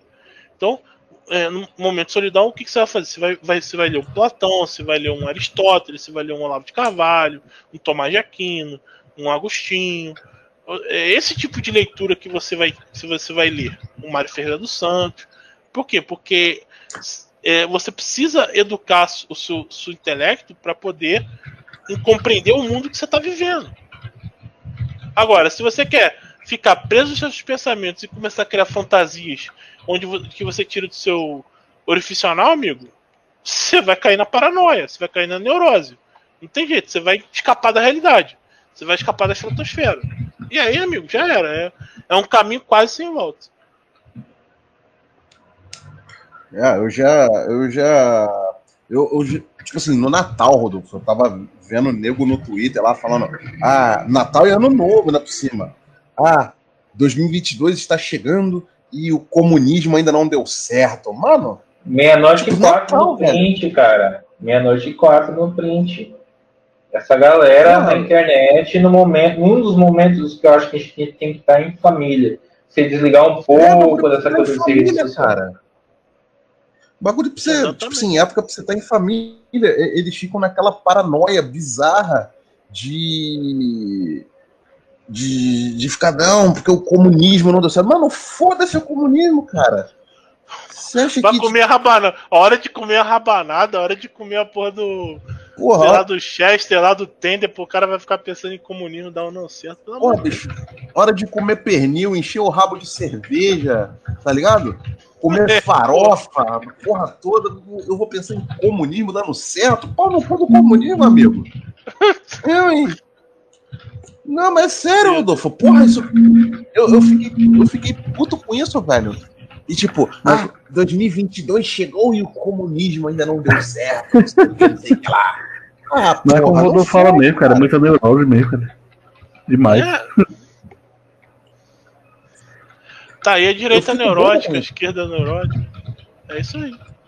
É, é, é ainda mais. É, inclusive, é, eu, eu, acho o seguinte: essa parada do, desse fenômeno aí, né, é, é, o, é, o, é aquele negócio do, do, do, do burro é, tentando pegar a cenoura na vara de pescar com o cara montado em cima. Uhum. Sabe? Aí eu pergunto, aí eu pergunto, quando essa galera cair, quando o, o, o, o, o Xandão mandar a federal na porta dele às 6 horas da manhã, eles acham que o Bolsonaro vai sair de onde ele tá para defender eles. Não vai, hum. mano. Hum. Vai ser cada um por si, bicho. Aí eu quero ver eles militarem. Ah, mito. Ah, não sei o quê. Ah, não sei o que lá. Ah, ai, mito, mito, mito. Duvido, cara. Não vai não, mano. Vai todo mundo, vai todo mundo ficar ali com cara de paisagem e dizer: "Ah, ah, mito, venha me ajudar o Bolsonaro vai ser o primeiro a virar as costas, cara. Ainda, até porque, ainda vão dizer. Até porque, Altes, quando isso ocorreu, quando isso ocorreu, disseram que cavaram falta, né? Botaram a cabeça no meio da mira. É, botaram Cara, isso aí é, é, isso aí é, isso é de uma covardia. É. De novo, aí entra aquilo que eu falei, pecado contra o oitavo mandamento. Né? Você não só você presume mal de uma pessoa, como você calunia essa pessoa. Cara, isso é grave pra caralho, velho. Porque o que acontece? Quando você começa a falar e fazer esse tipo de, de coisa, cara, você desumaniza o teu irmão. Entendeu? Isso aí, cara, é, é assim, ainda mais com uma pessoa que você sabe o que é cristã, velho. Meu, é, tipo assim, é, existem coisas, galera, que, que não dá pra, pra, pra, pra você sequer assim, parar pra pensar, pô, mas será que. Não, não tem isso, cara. O cara. É, sabe, principalmente se o outro cara for um católico, um cristão, mano, você não tem que parar pra pensar. Entendeu? Mano, cara, vamos, vamos dar apoio e depois a gente, a gente vê. Agora, dizer que o que aconteceu, principalmente o que aconteceu com o Terça Livre, foi porque, ah, nego cavou. Na moral. Pois é. é ainda fala, eu não cavo falta. Ainda mandou uma dessa em vídeo uma vez. Né? Eu não cavo falta. Aí, aí ele fala, né? Quando houve aquela. Mas quem aquela decide de... quem cava falta? É, quem decide quem cava falta é o STF, amigo. Se o STF bater na porta dele e dizer, opa, opa, senhor. Opa, senhor, senhor Mickey Time. O senhor falou tal coisa, não sei o que, não sei o que lá. Ah, peraí, eu não cavo falta, mas quem disse que é o senhor que decide que cava falta? Foi o senhor excelentíssimo ministro Xandão Cabeça de Piroca que falou que o senhor cavou não, falta. É porque, assim, eles preferem apontar o dedo para a pessoa que está sendo prejudicada, a pessoa oprimida, mas não fala do opressor. Quem está errado é o opressor que está usando dos meios de ação para punir as pessoas é, desproporcionalmente a punição do, do que o STF eh, hoje faz é uma punição totalmente desproporcional. Não, como é, fizeram com o, Daniel, com o Daniel Silveira. Ah, o cara falou uma coisa ali, meio, meio despirocou, mas os caras botaram o cara na, na, na jaula. Não? Ah, então, assim, de novo, é, é desumanizar, é desumanizar o teu irmão, cara. Isso aí é, é um pecado grave. De novo, um pecado contra não só contra o oitavo mandamento, mas contra o quinto mandamento também, que de uma certa uhum. maneira é, é, um, é não, famoso não matarás. Né? Você está negando a condição humana da pessoa, né? Botando ela pior do que um bicho, meu. Enfim. Cada um com seu cada um, cada um vai prestar conta de si, né? A gente não. Eu vou dizer para você, Rodolfo, é, a gente estava acompanhando as reações do, do, do pessoal aí quando Terça Livre caiu. Eu digo para você, teve nego que faltou soltar fogos porque o Terça Livre caiu. Imagina. E aí essa galera não, e essa galera não entende que hoje o Terça Livre é amanhã, né? Enfim. É, pois é, é isso que não passa pela cabeça deles, entendeu? Que hoje foi o Terça Livre, mas amanhã pode ser eles. Até a esquerda mesmo, se você for parar para ver, é, é o mesmo princípio. Porque, por exemplo, por mais que hoje a gente até pegue no pé deles, zoe da cara deles, é, discorde deles, a gente não quer que eles também sofram esse tipo de coisa. A gente não quer, não deseja isso. É, cara, assim, não tem coisa pior do que um pai não ser privado de passar as festas com seu filho porque tem um tirano perseguindo ele. Que Deus permita que vocês nunca passem por isso. Que nós isso que é foda, né, cara? É isso que é que foda, assim, mas assim, é, é... pode falar, pode falar. Não, que Deus permita que você que a gente nunca passe por isso, cara, porque é uma dor, deve ser uma dor assim absurda, entendeu? Mas tipo, isso já vai pro isso já vai pro lado já da soberba pura e simples, sabe? É, e tipo, é, dizer que não Pode falar, pode falar, Rodolfo. Não, tô falando, é, é assim, é absurdo, entendeu? É, assim, é, é, um negócio assim, é, é tipo, é, é, como eu falei, é a perda na noção da realidade. Você tá tão acostumado a viver num, num mundo de fantasia, onde a verdade é aquilo que você inventou na tua cabeça, que quando a realidade ela grita para você, você prefere ignorar ela. Isso tem nome, é pecado contra o Espírito Santo. É você nega a realidade enquanto tal. Por uma coisa que você quer, entendeu? É, isso é uhum. complicado. Isso é complicadíssimo, cara. Eu, eu acho até, eu acho até que é, é, é, perigoso esse pensamento até. Chega a ser perigoso porque isso contamina outras pessoas, porque existem pessoas que vão na ideia dessa galera. Né? Eu vi quando, quando o, o, o Terça Livre acabou, né? eu, eu, eu vi no Twitter nego falando ah, inclusive pautadas por pessoas lá da, da, da gruta, entendeu? Do, do, do, do, do Trepa, enfim, amiguinhos do seu Nilo Blog, todos eles. A gente, a gente acompanhou em louco a parada. A gente sim, sim. viu, a gente tentou qual seria a reação da parada, entendeu? Sim, todos, e, é que nem eu falei no começo aqui da gravação. Que nem quando eu falei no começo da gravação, do, quando eu fiz os vídeos é, autênticos Veio, veio até aquele astrólogo lá, aquele maluco lá da, de um youtuber de 100 inscritos, comentar a bosta no, no, no, no meu vídeo. E tinha gente que era da direita. Tinha gente que era bolsonarista que estava achando bom o terceiro livre acabar. É basicamente isso. É exatamente o que a gente viu em loco. Uhum.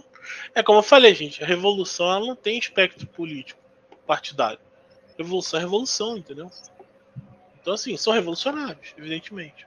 Isso, e, a, e, essa é a prova, ou seja, não, não que ah, quem é contra o terça livre é revolucionário. Não, não, é, não é esse argumento, mas é aqueles que preferem ignorar o mundo real para poder viver na sua fantasia e através disso achar que de alguma maneira está conseguindo concentrar poder para poder é, levar a sua agenda em frente, é um revolucionário, evidentemente. Então, assim, a gente acompanhou mesmo. Aí o nego tá falando, ah, o Alan pediu para ser preso, isso e que lá. Tipo, falaram que o cara pediu para ser preso. Tipo, isso não existe, cara. Eu acho isso uma... É eu achei absurdo, isso de uma né? maldade. Sim, eu achei isso de uma maldade. Tipo, independente de você. Eu, eu, eu lá também, assim, é, eu, eu, tenho lá minhas discordâncias com o Alan, etc. Mas, assim, bicho, você dizer que o cara pediu para ser preso porque você não gosta dele, ou pior, porque houveram pessoas que alimentaram esse sentimento de ódio pelo cara e, tipo assim, quer fazer com que os outros não gostem do, do, do Alan, por exemplo, porque. Ah, porque, porque verdade seja dita. O, o rapaz da gruta teve o rabo chutado do terça livre, de fato, e ele ficou puto, e ele, e ele alimenta esse ódio do Alan, entendeu? Ele alimenta esse ódio do Alan por isso. Por puro ego, sacou? Da mesma forma que ele tem agora um ódio, é, agora declarado ao professor Olavo. Ele já, inclusive, mandou o professor Olavo tomar naquele lugar. E ele fala isso até que parece que ele quer ser notado pelo professor. Ele quer, ele quer que o professor xingue ele. E é um cara que está alucinado, está doente, precisa ser tratado, precisa de um tratamento psicológico urgente eu falo que o, o, o Mickey Time é a prova cabal de que hospícios fazem falta no Brasil. Mano. Sério, mano. É, hospício no Brasil faz falta, velho. Maldito seja quem acabou com o hospício no país. Eu penso assim, cara. Pode falar. É, assim, eu penso assim. Pode falar, pode falar. Independente de qualquer coisa, é, como eu falei, o mundo hoje é muito. É muito. muito é muito fácil, é muito, gente, é muito fácil a gente cair na esparrela de ser seduzido a perder a nossa a, a, a consciência da nossa é, da nossa humanidade. Gente cair no, na escravidão da vontade. Então quando você começa de novo quando você começa a realmente acreditar que aquilo que você fala né é realmente o que está acontecendo quando tudo tudo, absolutamente tudo, mostra que você está errado, que aquela não é a, a realidade, e aí você só mantém aquilo porque você quer, ainda que inconscientemente, cara, é, é uma fábrica de revolucionários.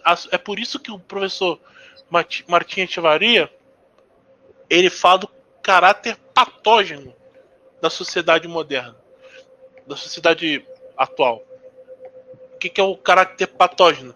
É uma sociedade que ela produz doenças mentais. Ela é um vetor de doenças mentais. A própria sociedade é responsável por gerar uma epidemia muito pior do que a epidemia do vírus aí que a gente sabe.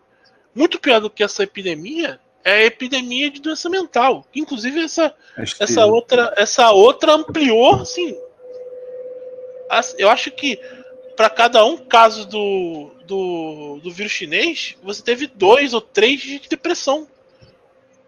Nossa, é, é realmente as pessoas amedrontadas. Seria coletiva, coletiva Exato. E isso é perigoso, porque isso gera um comportamento, né? Isso gera neurose, isso vai gerar o quê? O comportamento do desespero e vai fazer com que as pessoas acredito em qualquer vento de esperança, ainda que seja absurdo, ou pior, ainda que seja a própria, que algo que leve elas à própria morte. Entendeu? Então, ou seja, é, é uma época complicada de se viver. E exatamente não, tá. Não, é, e exatamente por isso que a gente deve enaltecer tanto o trabalho do professor Lavo, porque ele foi o, o cara, junto com outros grandes pensadores é, da história da humanidade, que apontaram essa necessidade da reconstrução ou da formação da personalidade, para que você se mantenha são. Esse é o remédio. Você formar sua personalidade para você se manter um nível de sanidade elevado. Entendeu? Senão, meu filho, você vai ficar maluco. Isso é fato. É, dizem por aí que é, o, a, o símbolo do conservadorismo é o Bolsonaro, né? Conservador demais o cara que casou três vezes, já foi a favor do aborto. Né? Enfim. Conservador demais, confia. É, o problema, assim, é, é, o que eu falando. Eu não, eu não duvido que o Bolsonaro é, tenha adotado é, ideias conservadoras, adotadas realmente de convicção, tá? Eu não duvido disso. E agora, o que é certo é o, uma lição, uma outra lição que o Lavo de Carvalho nos ensina. Não importa o discurso do agente. O discurso de autoafirmação do agente é irrelevante. O que interessa são os seus atos e as suas conexões. Não me interessa o, o que o Bolsonaro fala de si ou não. O que me interessa é quem ele está se cercando a quem ele está prestando contas e o que ele está fazendo. Entendeu? Então, assim, por mais que ele, de novo, ele é a única opção viável, eu vou votar nele. Peço a todos que votem nele, porque hoje a gente não tem outra opção. Mas dizer que ele adota políticas conservadoras, né, no do seu governo, desculpa, mas isso não é verdade. Né? Isso está muito longe de ser verdade.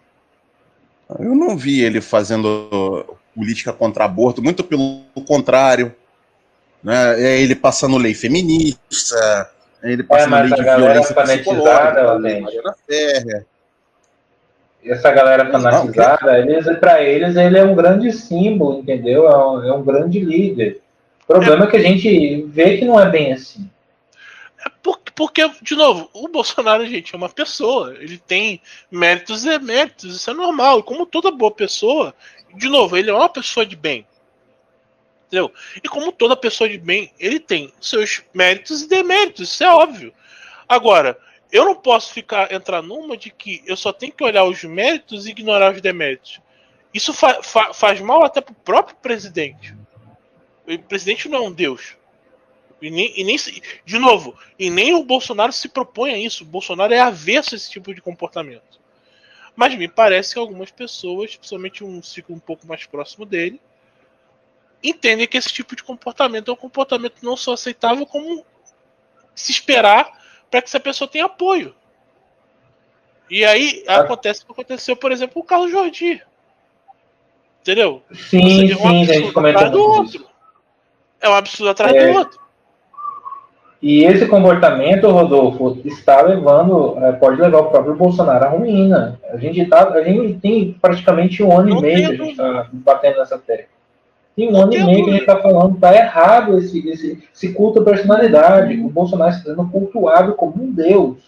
Você vê um perfil assim de uma senhora que faz pinturas e tal no Instagram. Você vê os desenhos dela praticamente colocando o Bolsonaro como bezerro de ouro. Isso é absurdo. A gente não pode aceitar isso. Exato. Eles, como, é, é como, os des... é, é, isso. Pode falar, Roberto. Pode falar. Não, eu tô falando, é como eu disse. O Bolsonaro ele é um ser humano como qualquer outro que tem qualidades que merecem ser enaltecidas. Bolsonaro ele é uma pessoa honesta, ele é um excelente administrador, ele é um cara que tem compromisso com o dinheiro público, é um cara que não promove corrupção. Isso tudo, gente, só de novo, só isso, só isso ele não tem uma ligação direta com globalista, com o movimento comunista, só isso já faz ele ser o melhor presidente que a gente já teve. Só, só esses detalhes. Né? E, e, com certeza faz com que a gente prefira votar nele e não votar nulo, por exemplo. Agora, dizer que ele não tem, que a agenda que, que elegeu ele, ele abandonou, ele abandonou, que a, a agenda pró-vida, pró-família, ele de uma certa maneira abandonou, ou pelo menos não é mais prioridade do governo dele, que tu, todos aqueles compromissos que ele, que ele, que ele assumiu, que levaram ele 2000, a eleição de 2018, não, não, não, não foram prioridade durante o governo dele, isso aí, gente, desculpa, é constatar um fato. Isso é um fato objetivo do mundo real. Ignorar isso, aí sim, você está indo contra a realidade. Pecado contra o Espírito Santo, porque isso é verdade. É, e certas coisas a gente tem que dizer, não importa quem é quem doer, a gente tem que falar. É, é um fato, é um fato. Mas parece que para alguns isso, isso machuca e a pessoa prefere acreditar no que ela quer ouvir. Eu só tá aqui para falar o que a gente pensa. É igual o cara assim, ah, mas o Bolsonaro foi o que mais fez pela, pela causa a vida. Amigo, só ele não fazer nada, se ele não fizer nada, ele já, já é o cara que mais fez. Porque todos os outros fizeram a favor da agenda da, da, da morte. Todos fizeram alguma coisa a favor da agenda da morte. Só o cara não fazer nada em favor da agenda da morte já fez muita coisa. Agora, é o suficiente? Me parece que a proposta que levou ele lá não era essa. Era outra. Mas enfim. Aqui, é... chegou para mim um tweet aqui maravilhoso do Bolso Champion. Meu Deus. Ele diz aqui: por que o presidente não reage aos desmandos do STF? Aí ele responde: porque é exatamente isso que o STF quer. O capitão não precisa fazer absolutamente nada contra o STF, pois o inimigo será derrotado com o passar do tempo. O STF será não consegue mesmo? ir além do que está fazendo, é o máximo. Será? Aham, uhum. tá bom. É. Vamos voltar àquilo que eu falei lá desde lá do começo do, do podcast você cria uma mentira, você acredita nessa mentira, e toda e qualquer coisa que vá contra essa mentira você deve combater. O que o seu, o seu Bolso Champion está dizendo pertence à estrutura da realidade? É óbvio que não. Nem um pouco. Basta você ver o que, que o seu Alexandre Moraes já está começando a armar dentro do TSE todo o circo está sendo, sendo armado ali. Entende? Então, assim, cara, de novo, uhum. os caras vivem no, no mundo que eles querem viver. Isso é o princípio fundamental, que é a neurose, é o princípio da mentalidade revolucionária. É a proposta de mundo melhor, a proposta de, de, de, de realidade alternativa, né, como esse rapaz propõe. Não, deixa o Bolsonaro, o Bolsonaro não tem que fazer nada né? Que automaticamente o, o STF vai ignorar o coisa. Cara, é, é revolução, entendeu? Isso é o pensamento revolucionário, entendeu? Não, Adolfo, é porque você não viu uh, uma vez quando anunciaram que o Bolsonaro ia fazer uma conta no TikTok, né? Aí nego começou lá, não, uma porra! Bolsonaro no TikTok, aplicativo chinês, não sei o que, que rouba os dados lá. Aí teve uma tia do Zap lá do Twitter que mandou exatamente assim e sem meme. Não, vai ver que isso daí é uma tática de contra-espionagem. Puta que. Ah, não, mano, não. Né? Contra-espionagem, velho. Contra-espionagem. Mundo, paralelo. Mundo paralelo. mundo paralelo, filho. Uma realidade paralela, entendeu? É a mesma realidade que vi, por exemplo, o seu ministro Ramos, que diz que a parceria entre o Brasil e a China é uma coisa inevitável e maravilhosa. mundo paralelo. Entendeu?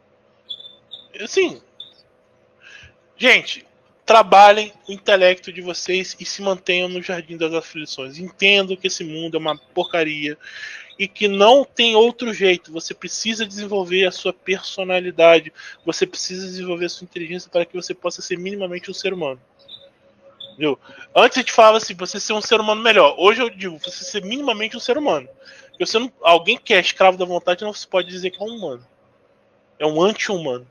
E isso é que é o grande problema hoje. Bom, Rodolfo, a gente. Você tem pergunta aí, será? Será tem? É, não, não, pessoal. Tá tem mais 100 perguntas aqui. E tem também, Jean? Alguma coisa? Não, não. Não, não, acho que não tem muito a acrescentar, não. Eu acho, eu acho assim que muita coisa já foi sanada, viu, Autêntico? É, Rodolfo, já. Uhum. Eu acho que muita coisa já foi sanada com relação ao comportamento desse pessoal, né, cara? Uhum. É, é isso aí mesmo, a questão da, da neurose é, é, assusta, viu, Rodolfo? Pra ser sincero, eu, assusta muito isso. Então, é, é, de, é de se assustar de fato. Né? A gente a gente olha, olha assim, porra, cara, parece que é, que é uma epidemia. Mas, como eu falei, existe um, uma vacina e essa vacina se assim, funciona. Tá? Existe um, um antídoto contra isso que se chama confessionário. Confissão. Uh, o ato da confissão, e o professor Olavo também, é, no, as primeiras aulas do COF, ele ensina a gente a fazer esse processo, que é o, o famoso, aquela famosa história do do obituário, né, que ele pede pra gente fazer, o, o necrológico, né, que é a primeira aula que ele pede pra gente fazer um necrológico, é, esse exercício ele é fundamental. Porque é, quando você olha para você no momento da sua morte, como se hoje é o meu último dia, você olha, você necessariamente você tem que fazer uma reflexão sobre a sua vida inteira. E ali, meu amigo, não tem jeito. É o momento derradeiro. Você é o que você é e acabou não tem mais narrativa, não tem mais mentira. Você é aquilo que você é. Então, o que, o que nós temos que fazer para evitarmos cair nesse tipo de paranoia, nesse tipo de maluquice e mergulhar de cabeça na, na revolução é justamente nos mantermos fiéis a quem nós somos e a quem nós realmente precisamos ser. Não o que queremos, mas o que nós precisamos ser. Olhar todo dia para nós, olhar para dentro de, da, da, nossa, da nossa vida com toda a sinceridade no mundo, lembrando que a gente está diante de Deus, que é o onisciente que dá. Cara, que não tem como você enganar, que, as, que sabe como as coisas são, quem você é, o que você é e como tudo se relaciona. E dizer para você mesmo e para Deus o que você é naquele momento e o que você precisa fazer para não deixar de ser aquilo que você é e você poder ser aquilo que você precisa ser. Essa é a único meio de você se manter um ser humano. É esse processo que é um processo doloroso, requer disciplina, requer esforço, mas ou é isso ou você mergulha na escravidão da vontade. E quando você cai na escravidão da vontade, meu camarada, para voltar, já era. É muito difícil. É complicado mesmo. Então, Rodolfo, é, a gente queria agradecer aqui a tua, a tua, tua presença aqui, que inclusive foi muito aguardada, principalmente por nós aqui. Sim, sim, ah, sim. Mas, foi um prazer, então, inteiro foi um prazer. Você faz, faz o teu jabá aí, cara. Faz o teu jabá aí, o final do programa aí. O programa já era teu, o final, então, então foi. Não, pessoal, quero agradecer muito o convite aí, cara. Como eu falei, é uma honra estar aqui com vocês, bater um papo bem bacana, bem interessante, bastante construtivo. Espero que todo mundo que tenha ouvido o podcast tenha aproveitado bem aí. Estamos abertos aí, como sempre, ao debate, às boas ideias, conversar é sempre importante. Quem quiser pode me acompanhar nas redes sociais, tanto no Twitter quanto no Gary, tem o R Loreto Underline. Tem também o meu, meu novo canal, que é o, o, Cultura Gamer, que no Twitter tá como Cultura Gamer BR, no Gary também. A gente tem, todo domingo tem uma live no YouTube, a gente tem também lives diárias na Trovo, que vai começar. E aí a gente vai jogar também alguns cortes dessas lives aqui, o que a gente achar mais importante, vamos jogar também no YouTube. E mais uma vez, muito obrigado e é, que você que estiver ouvindo, seja de manhã, de tarde, de noite, antes de dormir, lembre-se de fazer esse exercício e também lembre-se de fazer uma oração aí pedindo a Deus pela saúde, pela proteção, pela vida do professor Olavo de tantas pessoas aí, dos perseguidos políticos, porque somente o amor divino é que sustenta essas pessoas aí e que Deus possa abençoar nossa nação e que, gente, independente de qualquer coisa, vamos confiar em Deus, que Deus não nos desamparou e Nossa Senhora Aparecida, padroeira do Brasil, não vai nos desamparar. Amém. Com certeza. Amém. Vocês querem dar suas contribuições finais aí, né, será? Eu, eu digo que eu nunca imaginei que um dia estaria conversando com o Rodolfo Loreto, assim, eu aprendi muito com essa conversa, foi muito bom, muito boa. Para quem agradeço também a quem está acompanhando o podcast do, do Pezão, que é uma honra eu também estar participando e tal. É um prazer recebê-lo. É, esperamos poder conversar novamente, assim, em lives ou em podcasts com o Rodolfo e com outras pessoas também que a gente quer trazer agradeço a, a presença do Rodolfo aqui na, no podcast, foi muito contribuiu bastante. Eu também aos meus colegas também, que é uma honra estar fazendo parte com eles nessa bancada. Eu agradeço. É, bem, eu agradeço aqui pela presença aqui no podcast, né, o Autêntico, Jean, nossos amigos aqui de longa data. E também agradeço a presença do Rodolfo, né, realmente é uma honra ele estar por aqui com a gente, debatendo. E espero que existam outras oportunidades aí para ele aparecer para a gente poder comentar novamente sobre questões da militância, sobre a questão do, do cristã também, né? Como, como todo. E realmente é uma honra você estar por aqui, viu, Rodolfo? Obrigado, gente. Valeu. Bom, amiguinhos, muito obrigado aí a todos que assistiram. Esse foi mais um PEC do Petão Podcast. Nós vamos ficando por aqui e até a próxima. Até a próxima, amiguinho. Falou, falou, falou. Valeu, legal. Até a próxima.